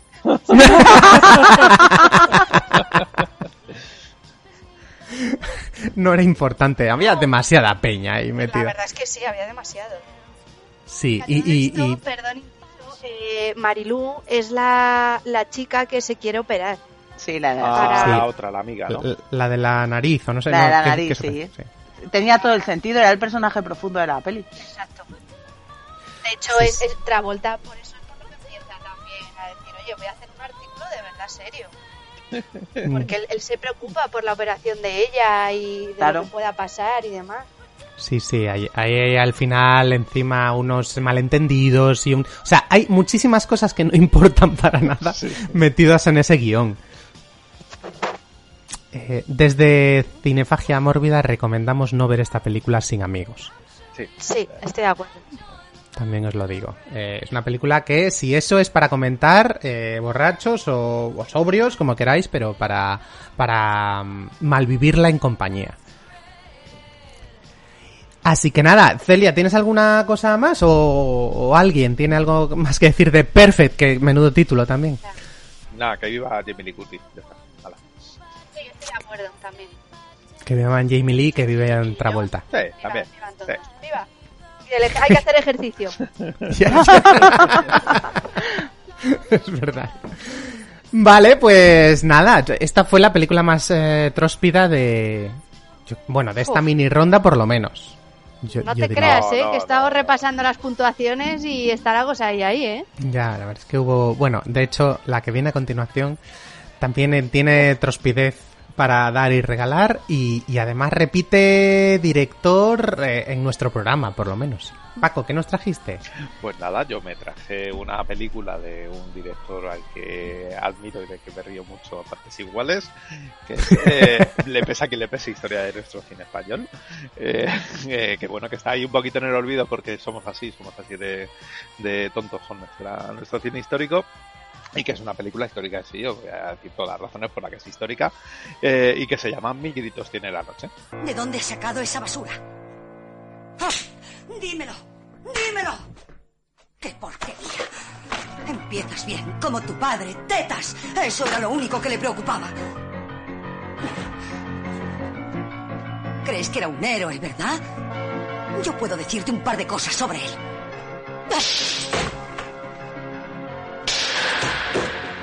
Te mataré si vuelvo a encontrar una porquería como esta en casa.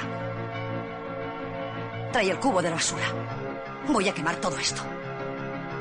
No te quedes ahí, estúpido. ¡Vamos! Bastardo, seguramente enseñaste todo esto a tu hijo para que crezca como tú. Ese cerdo.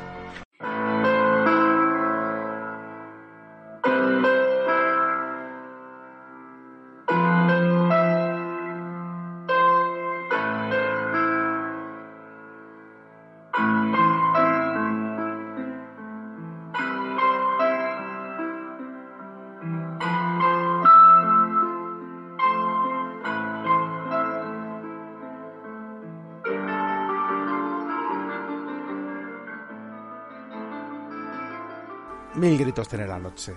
Es una película de 1982 dirigida por mi queridísimo Juan Piquer Simón, eh, director emblemático de cine de género español. Algunos dirán que es un chapucero, pero a mí me parece uno de los eh, directores que, que- se atrevió a hacer cosas eh, con el fantástico en, una época en la que nadie ni apostaba por él ni, ni, ni- ni se esperaba que, que apostara. Eh, Yo diría tu queridísimo y ya nuestro queridísimo, ya nos lo has metido en el corazón. Sí, sí, sí, ya va, ya es la tercera cosa hago ver de este señor, ¿eh? Bueno, no, no, miento, Como no, castigo. Es la no, no, segunda, no, yo creo. Es la segunda, es la segunda, sí, sí. Pero bueno, esperamos una seguramente- tercera. Seguramente os haga ver una tercera, sí. Pues nada, eh, estamos hablando de una película de 1982 eh, que, bueno, que lo que hace es eh, seguir un poco el modus operandi de, este señor, de, JP Simon, como decía él, eh, cuando se dirigía a mercados extranjeros, JP Simon, lo que hacía era mirar mucho el cine que se estaba haciendo en otros lados, porque, bueno, aparte de ser un, o considerarse él un, un- cineasta, un director de, más o menos eh, grado de autoría, eh, lo que era ante todo es un empresario. Entonces lo que quería era que sus películas funcionaran, que la viera la gente y sacar dinerito con ellas. No, que es de lo que va el cine, un poco. Bueno, bueno, depende a quién le preguntes. Eso también es verdad. no a todo el mundo Sí, lo mismo. Hay autores muy autores. Exactamente, este señor lo tenía clarísimo. Este señor quería hacer dinero haciendo lo que le gustaba, que era dirigir películas. Entonces, ¿qué hacía Juan Piquero Simón? Pues bueno, lo que le salió muy bien en, en épocas anteriores, como cuando hizo Los Diablos del Mar, que, del Mar, perdón.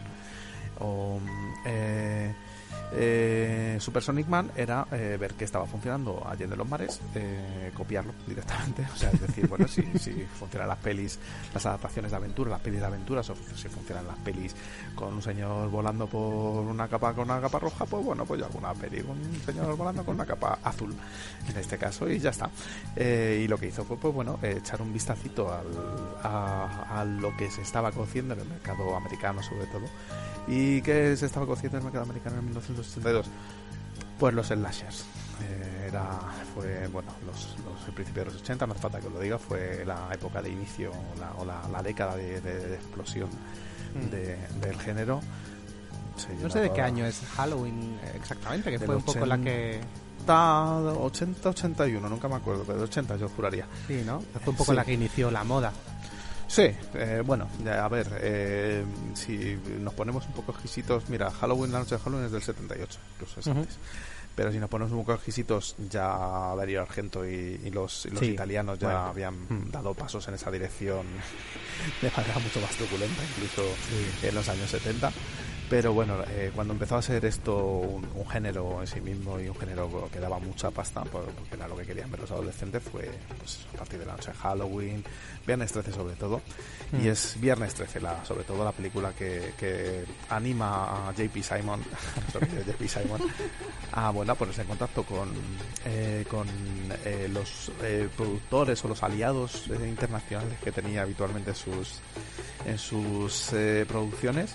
En este caso, eh, Dick Randall, que es el, el que mete mano ahí un poquito en el, en el guion y que ya había sido productor en Super Sonic Man. Y bueno, lo que hace es mirar un poco qué es lo que funciona en estas en este tipo de películas, que bueno, eh, no hace falta decirlo, asesinatos, asesinatos de mujeres, asesinatos de mujeres desnudas, si poner un poco más específicos, y asesinatos especialmente truculentos. Y lo que hace es pues sacar la costelera, eh, meter todo sin que en la costelera, agitarlo muy bien. Bueno, agitarlo. Agitarlo. Agitarlo. Cuando digo muy bien me refiero más, más, más que a la, más que al arte a la, a la, Más, más bien triturado. al énfasis, sí, al énfasis a la hora de agitarlo. Y pues acá Mil Gritos tiene la noche, que es una historia eh, muy concreta de un, de un eh, misterioso asesino en, en el Boston de 1962 que se dedica a asesinar a gente eh, en, en o alrededor del campus de una universidad. Bueno, de la Universidad de Boston, se supone que es. Ojo que estamos enlazando un poco con Tuno Negro, así sin quererlo. Totalmente de acuerdo, totalmente de acuerdo. Eh, No voy a ni confirmo ni desmiento que elegir mis gritos cine de la noche está totalmente influido por la elección de turno negro de, de Se te encendió la bombillita. Carlos. Dijiste, venga, Sí, dije, si yo he visto turno negro, estos tienen que ver mil gritos tiene la noche. Pero bueno, también es eso, ya, ya contaba ahí con vuestra complicidad, eh, habiendo visto Super Sonic Man, sabía que bueno, que la disfrutado de alguna manera. De alguna manera, sí. Exactamente. Y sabía que esta os iba a gustar. Y, y bueno, que lo que tiene Minutos tiene noche, pues eso, es una historia de asesino y de, de pesquisas policiales eh, de la, de- que, que se producen de la forma más, más tonta posible también, entonces hay que decirlo.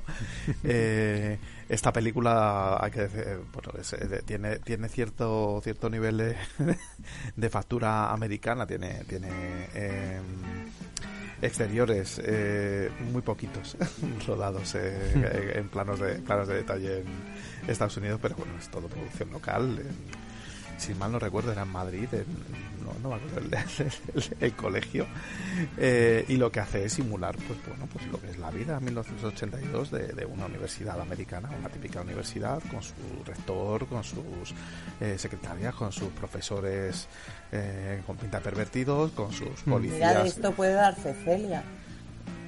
Es verdad, es verdad. ¿Te parece ahora, ahí? ahora le daremos paso a Celia No para que nos confirme, para que nos confirme si realmente, oye, la forma, bueno, la, el mundo La estructura, el organigrama mundo universitario está bien sí, representado.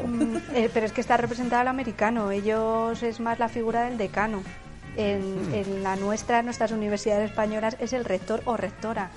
Es verdad que aquí es el decano, ¿no? Le llaman decano, no es rector, Sí. ¿no? Sí, sí, sí, sí, sí, tienes razón, tienes mucha razón. ¿Ves? Bueno, Mal, pues, Paco, muy mal, Paco. El caso, total, total. Pues el caso, el caso es que lo que tenemos es eso, es una investigación en- en-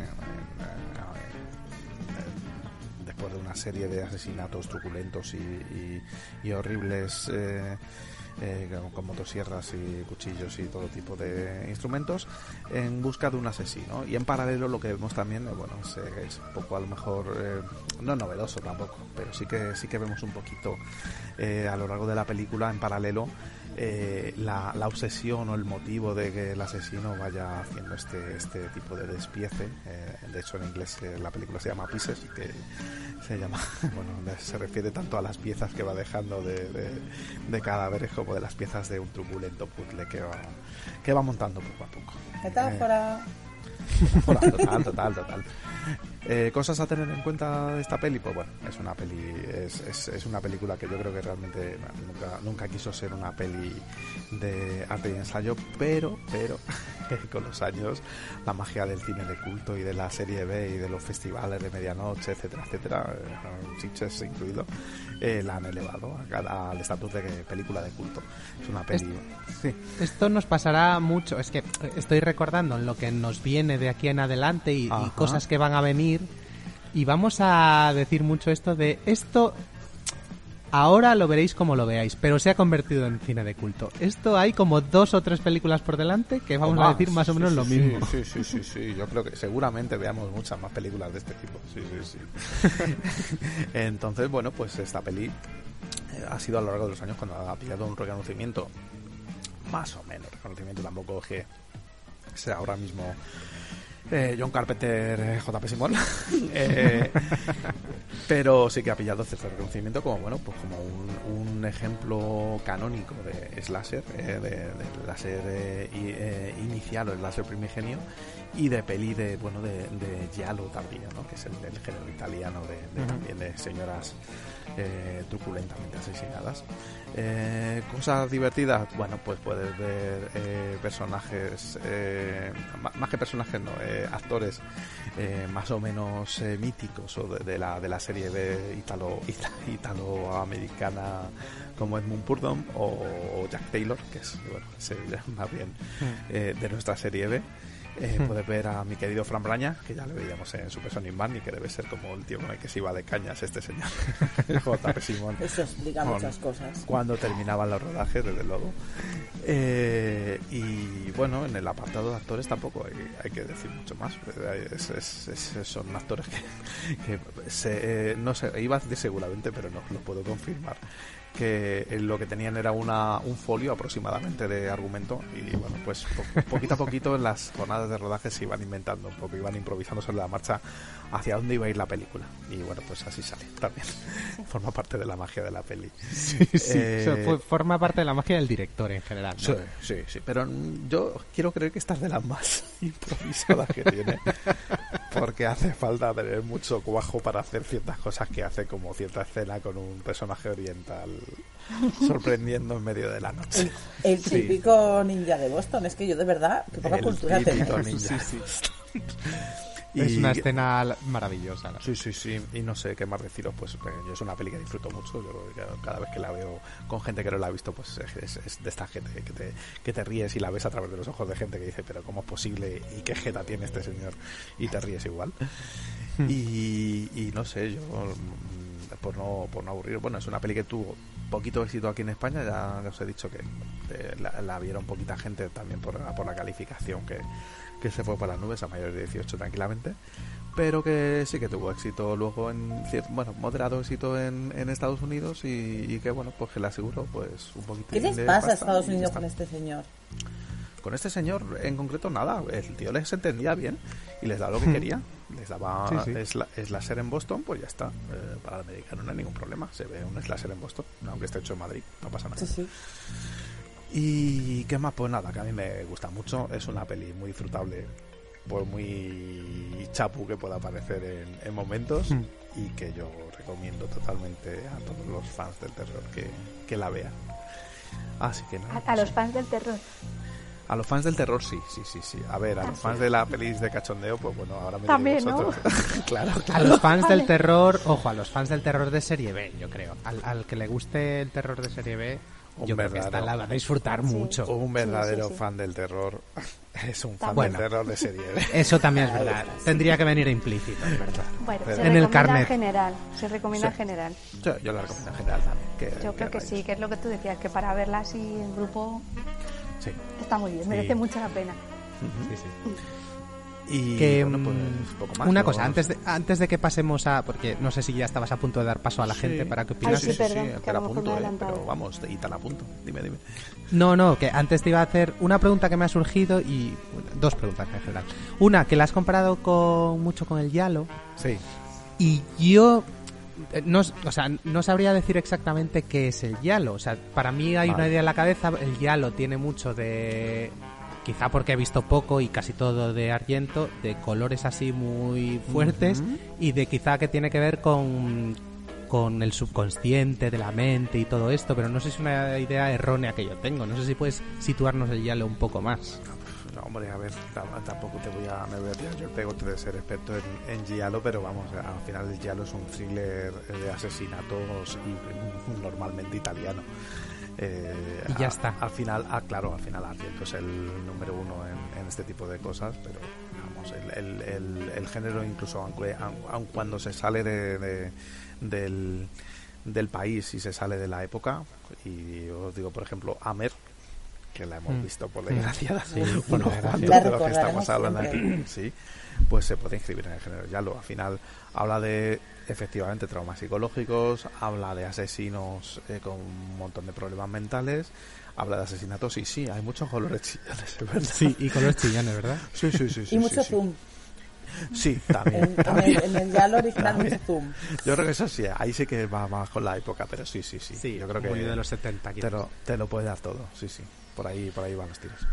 Vale, otra- y mi otra pregunta que, por lo que suena, me suena esta, esta anécdota. Sí. Creo que hay una anécdota gracioseta con una actriz, una piscina y un asesinato. Ostras, pues esa me la vas a recordar tú. ¿O Así no? te lo digo yo. sí, sí, sí, sí, claro que Sí. claro que la hay. Pero es claro que- la hay. sí, ¿no? Sí, sí, sí, pero esa la vas a decir tú tranquilamente.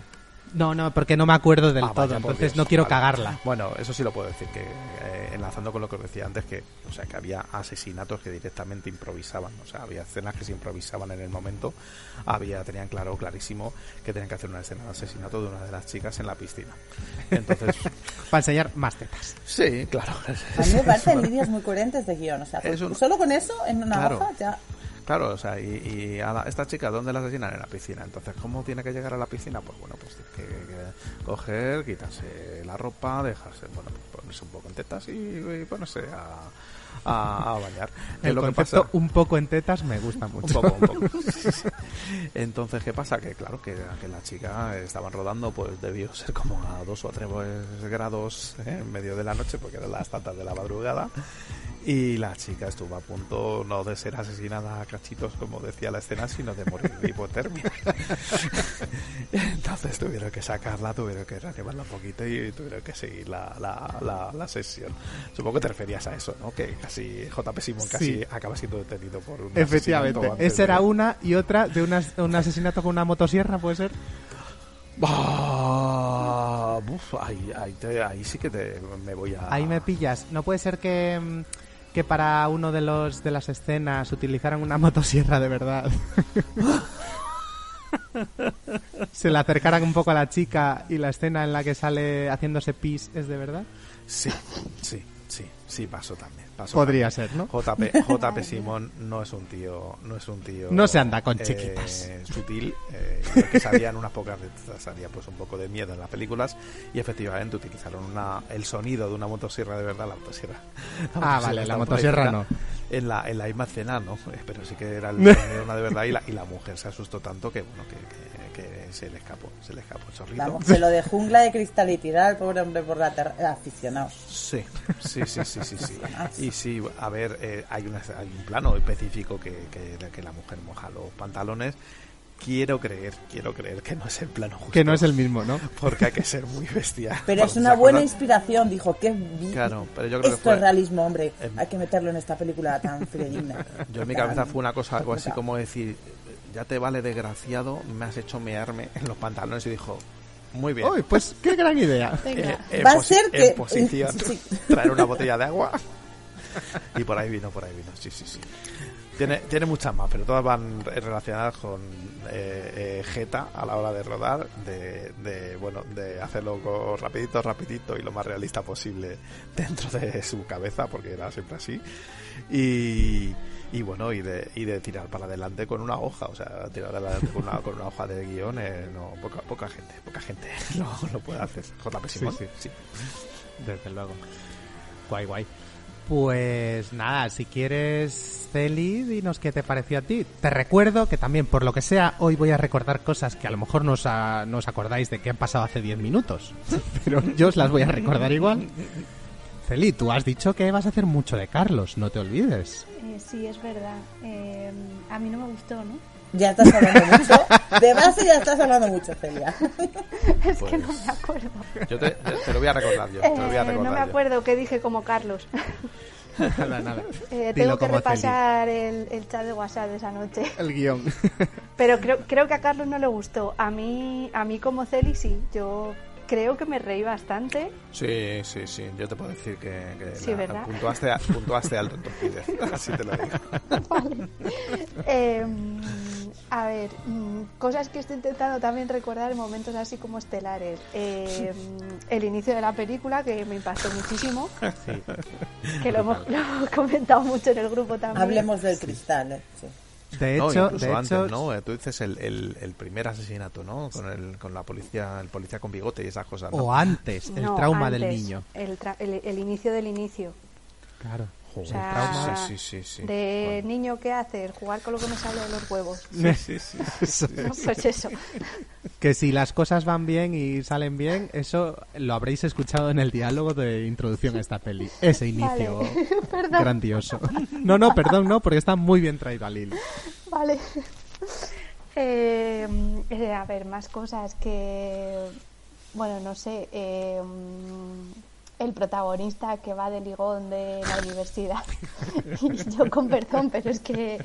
O sea, yo intento ponerme en mentalidad de, de esa época, pero es que guapo no, no, no, A no, ver. no le veo yo de guaperas de la universidad. Te refieres a Kendall, ¿verdad? Eh, Kendall, por supuesto. Esto creo que también lo hemos hablado. Ese chico Listo por el y atractivo que era, lo tenía todo el- ese chico. ¿Cómo era eso? El policía daba la vida por él, la ponía en Sí, sus manos ponía- porque Estaba- conocía hace Es cinco que era un minutos, tío que pero era inspiraba confianza, coño. Sí, sí, sí. Por sí. supuesto. Sí, era luego el que era- más controlaba toda la universidad. eh, Y el más fucker de la universidad también. Por supuesto. eh, no sé qué más. Vamos, que hubiese sido tú, ¿no? Si hubiese sido la película. Sí, si no hubiese sido en Boston. Habría Claro, sido porque a saber cuántos años llevaba ese chico estudiando la carrera también, ¿no? Sí, sí, sí. Digamos que no era el primer año. Era un poco la, la Raquel Meroño de, de al salir de clase. A, a mí me recuerda un poco a, a Mahoney, es el de Loca Academia de Policía. Sí. Lo que pasa que me, va a matar. Paco, pero... No, no, no, no, muy bien traído, muy bien traído. Sí, es, es, es Es que el ahora no me acuerdo cómo se llama el actor. Steve pero, sí. pero el, Steve está mucho mejor que el Kendall. No, es igual, es igual. No, Oye, cuidado con No le metas este tema a Paco. No, Muy Steve bien es mucho más guapo que el Kendall y, y, y- Y mejor o sea, actor, crees ¿no? un poco más de que va de ligón, ¿sabes? Mejor actor, por supuesto. Yo difiero, pero venga, vale. Gracias, Paco, qué amable. Em, no sé, ¿qué más? Es A ver, que... una cosa, según A ver, ahora me tengo que poner rollo, rollo Carlos, ¿no? Perdón que te he interrumpido. No, Paco. sigue, sigue, sigue. Yo te iba a hablar de la mujer policía campeona de tenis también. Maravillosa. No, Claro, pero bueno, Sí. sí que va a salir todo. El mejor referente femenino de toda la película. sí. es horrible, sí.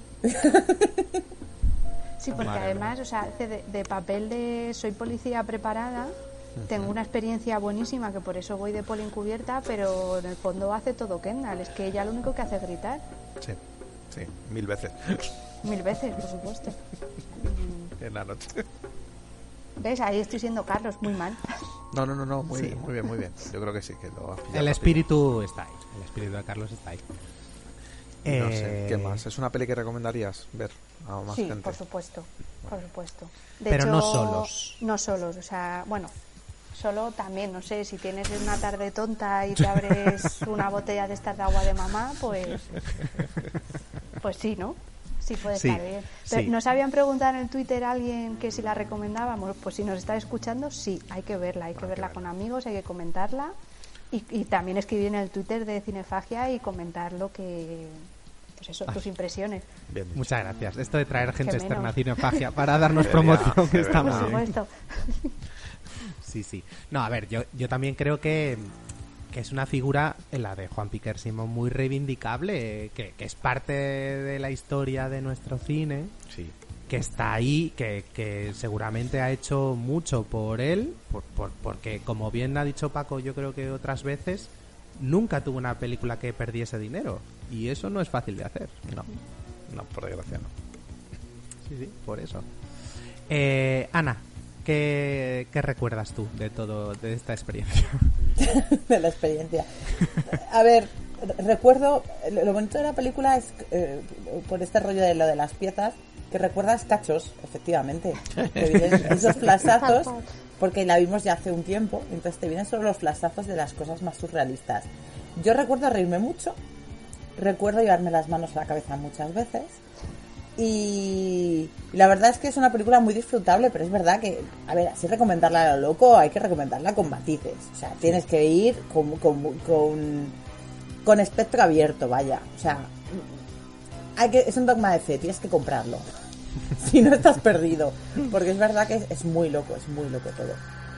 Eh, los personajes son ridículos, la mayoría de ellos. Parte del encanto de la película es que sean ridículos, porque si encima se tomasen en serio no tendría ningún sentido, no aguantas ni cinco minutos. Eh, ¿Cuánto duraba la película? Porque se me hizo muy corta. Una hora y 27, creo que la versión que vimos, hay, hay una versión americana que tiene un par de tetas más. Lo siento. Jolín, ¿me has quitado las tetas? Lo, lo siento, sí. En la, en la española yo creo que había un par de tetas menos, sí. Una hora y 27 creo que duraba.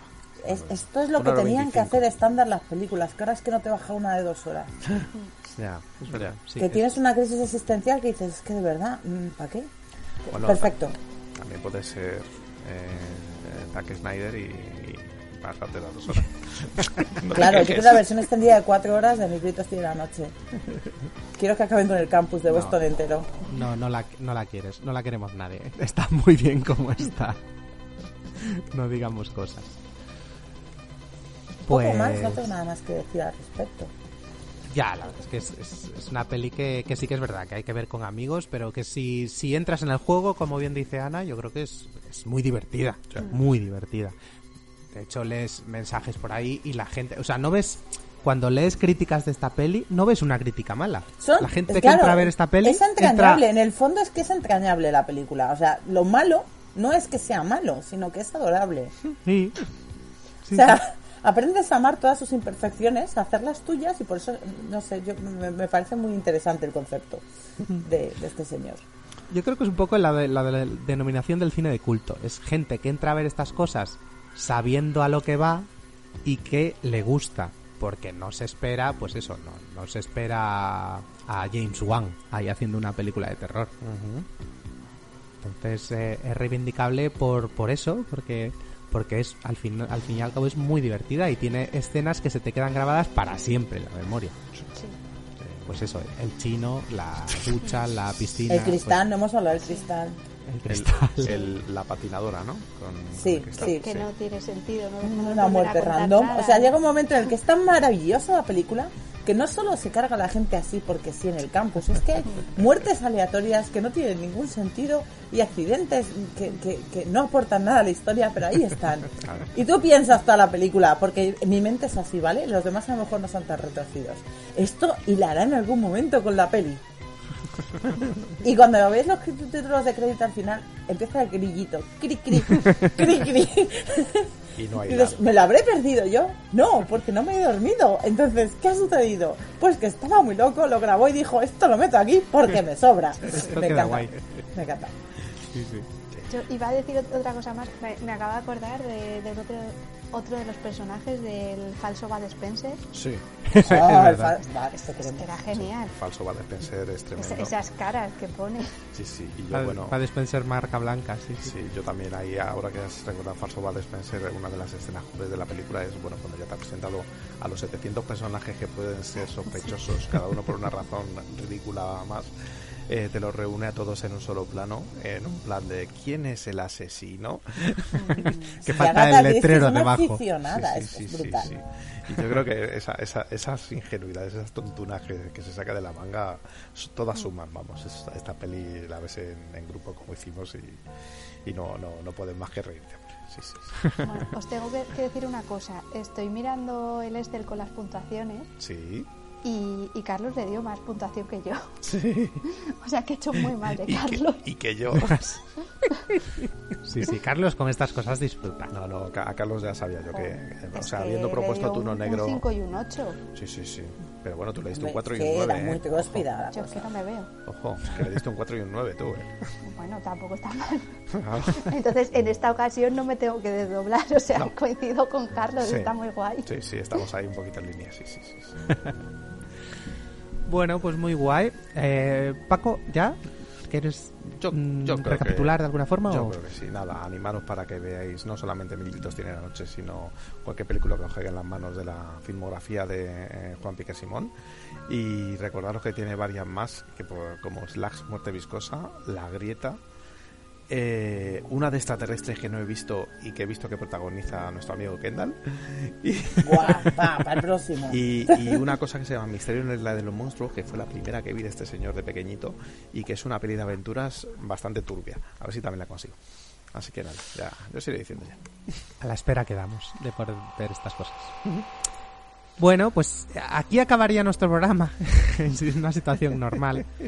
De no ser porque queremos poner una pequeña coda a, a, esta, a estas trospideces. Y es que mm, lamentablemente sucedió una cosa en esta, en esta sesión de trospideces. Aquí mi, mi pareja, la, la madre de mis hijos, una, una persona en la que confío, pues deci- decidió unirse al, al festival. Pero no de una manera digna y sensata, sino vengándose, pura venganza. Y decidió buscar una película mala, no trospi- no, mala. Y estuvo rebuscando, por favor, música triste. Estuvo rebuscando, encontró varias películas que en- entraban en esa categoría, pero no le parecieron lo suficientemente malas. Podíamos haber visto la película de María Carey, Glitter, Sí. no le pareció suficientemente mala. Podíamos haber visto una de las de Crepúsculo. Sí. Podíamos haber visto Sexo en Nueva York 2. Buenísima. No, no le parecían suficiente como para castigarnos lo suficiente. Así que llegó a una película que nadie sabía que existía. Y estaba bien ¿Por así. qué será? No se me ocurre. Efectivamente, nadie sabía que existía y la gente era feliz. Esta película estaba protagonizada por eh, la ilustre Paris Hilton. Protagonizada y seguramente producida y bueno, era un juguete. Perpetrada, creo que es la palabra que buscas. Perpetrada por Paris Hilton. Y esta película se llamaba Pledge This. National Lampoon is proud to present its latest, greatest new star. The queen of all media, Paris Hilton. Welcome to Gamma. Starring in her very first major motion picture, National Lampoon's Pledge This. The hottest city in America That, my friends, is the smell of opportunity. and the coolest college anywhere. No, girls, come back. Please, the sisterhood needs you. Invite you to party. No, no. I'm sorry. I, I thought. No, see, I'm not, um. With the sexiest students on campus.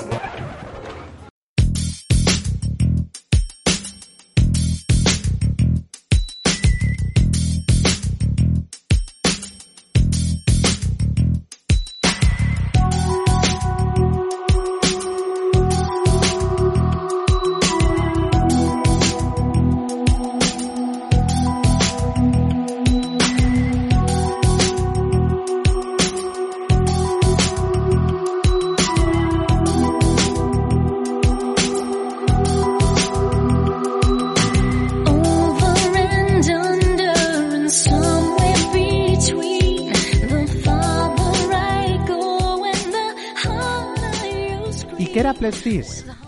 Eso, por favor, preguntando. cuéntamelo.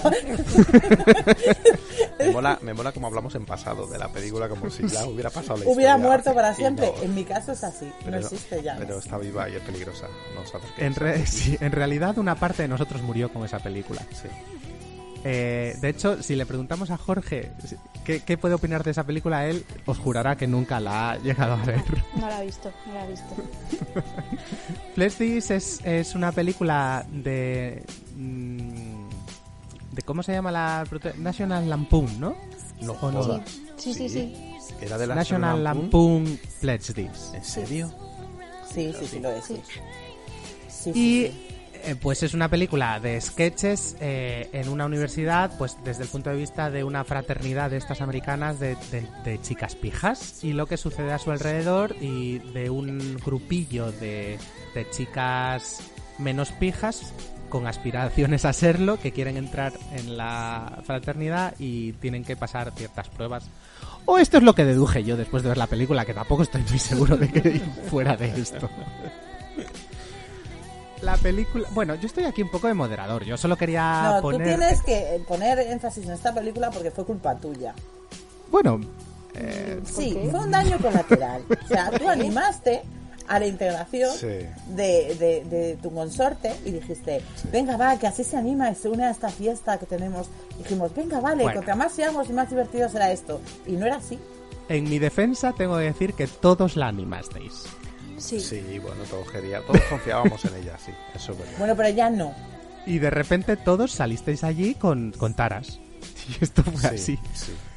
Yo no quiero decir nada más de esta película, por favor, opinad mm, vosotros. ¿Qué, ¿Qué opináis de Pledge This? Yo, Eh, eh, Paco, vosotros. Paco. Tengo que ser yo. Sí, Paco, dale tú, hombre. Porque no, es de National Dale, Lampoon, que son cosas que a ti te gustan. Vamos a ver, vamos a ver. Tengo que, Son estoy, cosas que a ti te gustan. estoy leyéndolo, estoy leyéndolo porque me estaba llevando el disgusto, ¿vale? Eh, a ver, eh, eh, sí, hay una productora que se llama National Lampoon ahí, ¿vale? Pero tengo que decir que no tiene la denominación de origen National Lampoon. Y es de Ah, 2006. Porque hasta ellos se avergüenzan de Y es, efectivamente, Claro. es, de, es de 2006, lo cual me lleva a la, a la eh, conclusión de que esto, bueno, hubo alguno que en algún momento se quedó con el eh, control de la marca y, y quiso pasarla por ahí, pero no. Ahora, también os digo, eh, la peli intenta hacer, pues eso, un rollo de madre americana, rollo los albóndigas en remojo, rollo porquis, por, por poner los ejemplos a los que quiere llegar esta película, pues os puedo decir que cualquiera de esas tres películas es eh, Ciudadano Kane comparado con.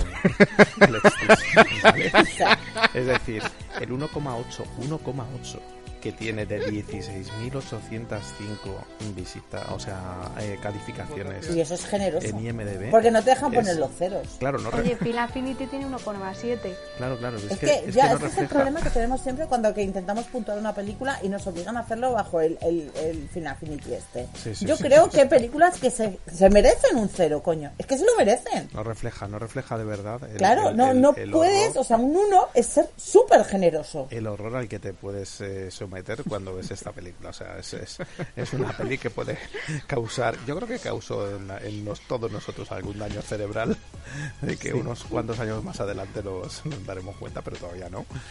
Y, y, bueno, llamar de película de verdad es hacerle un favor. Y, y, de hecho es bajar Oye, un pues peldañito. estoy aquí, estoy viendo a un tal Eduardo Moca que le ha puesto un 7. Ah, Claro, qué bien, ¿no? De ahí el Moca. uno con ahí, ahí tienes al productor. Qué fuerte. No, hay de todo. O sea, a ver si yo ya lo sé que, que todo es eh, reinterpretable y revisible y tal. Pero yo, mira, que soy abogado de cosas perdidas, esta vez por recogerla. Es, es, es simplemente terrible. No voy a gastar más tiempo forzando la palabra porque ni, ni me acuerdo ni me quiero acordar de otra cosa que no fuera la escena asquerosa en el baño. Con, lo- con los ríos de mierda corriendo. O sea, eso Ah, de esa, de esa es la que te acuerdas tú. Eso. Yo, me acuerdo más del, de la felación del perro. Sí, la del perro Joder. también es Ah, tela. ¿eh? ah, joder, no me Cada acordaba. uno se acuerda de... Madre mía, esta noche no duerme nadie. Bueno, vale, pues ya está. Ala, cierro. Y con esas cosas. Eh, Celia, ¿tú qué opinas? Aprovechando esta, este, este artista invitado que ha aparecido por aquí.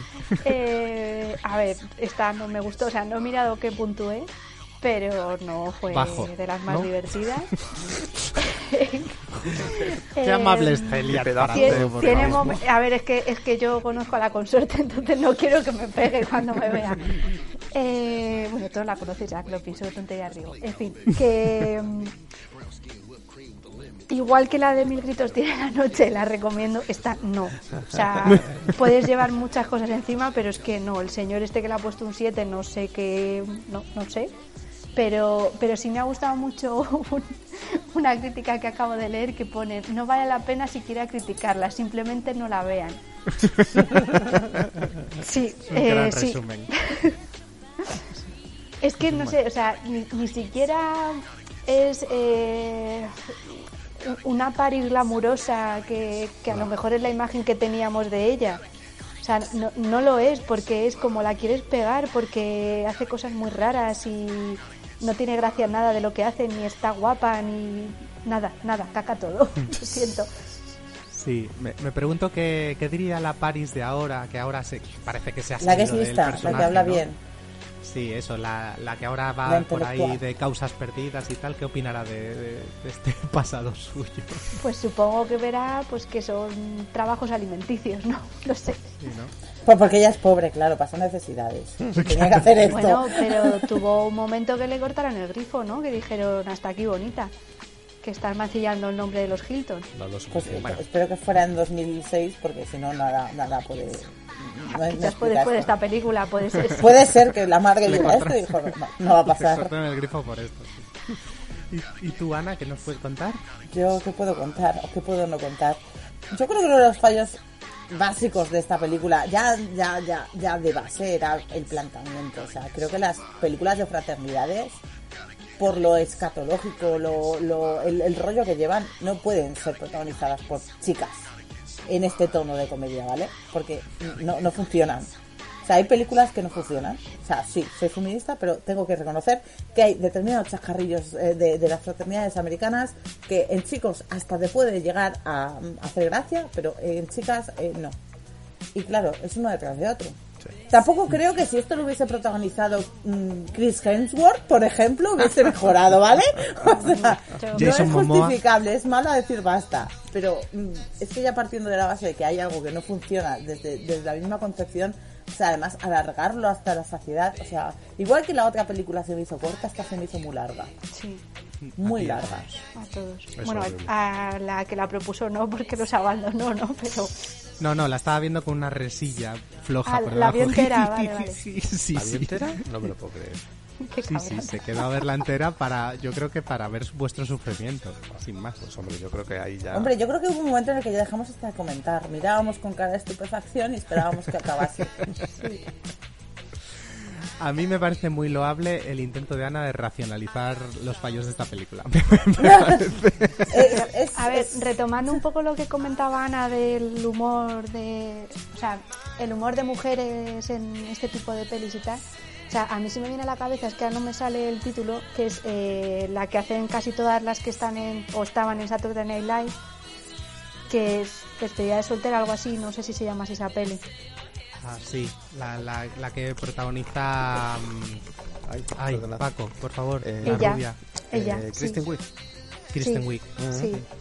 Eh, pues eh, sinceramente no la tengo, no la tengo en la cabeza, pero vamos. Pues tiene Sí. momentos también muy de en plan escatológicos, pero pero también es un humor muy inteligente, porque claro, es que hay, hay gente con mucho nivel, ¿no? Son parejitos. Efectivamente, No, efectivamente. sí, tanto. Y no son un sketch detrás de otro. Por muy sketches Sí. que tenga despedida soltera, tiene un hilo central.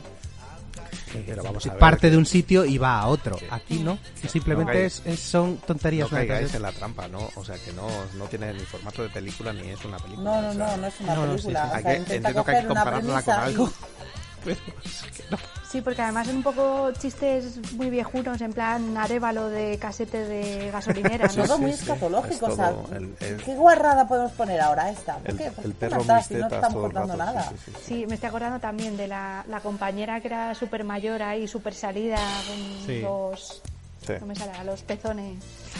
Sí. Que intentan ahí, yo creo que es una copia muy mala que también de mente algo que pasa con Mary. esa imagen. Sí. No me acuerdo Mejor, de nada pues nada, cam- diciendo. cambiamos, cambiamos, cambiamos. No vaya a ser que, que esta noche sueñes de verdad, déjalo. A ver, que tampoco hay que ahondar. Yo simplemente quería cerrar con esta imagen. esto, esto es el regalo que os dejo. Bueno, que se ha dejado Elisa, en realidad. No yo. Y recomendar a la gente que si se cruzan en algún momento con esto por la calle, corran en dirección contraria. Que no, no- Sí, no intenten, no se hagan los valientes. Bueno, o al menos que ya vayan avisados. O sea, si deciden tirarse y verla, pues allá ellos. Sí, a ver, qué remedio. Pero que no nos culpen. Eso. que nadie diga que hablamos bien de esa peli. Vale, pues nada, y aquí cerramos nuestras trospideces, nuestro segundo mm, segunda tanda de trospideces. Eh, vamos muy retrasados en las grabaciones, porque en realidad hemos visto un par de ellos más. Vamos muy retrasados en todo, en general, Sí, porque, porque esto está siendo muy somos difícil. como somos, ya está. La vida es difícil. Pero, pero bueno, esperamos grabar más cositas así un poco más rápido que antes y, y que nos sigáis escuchando si, si os apetece. El próximo, la próxima sesión con la segunda tanda de esta segunda tanda de Trospides. Eh, muchas gracias Celi, a ti sobre todo que nos aguantas, nos aguantas como somos. y a Paco y a Ana también, gracias, pero vosotros es lo que tenéis. Gracias, lo habéis buscado. Gracias a Celi, gracias a Celi. A vosotros, insisto, muchas gracias por dejarme participar. Venga, muchas gracias a todos y, y hasta el próximo capítulo. Hasta la próxima. Chao, chao. Chao.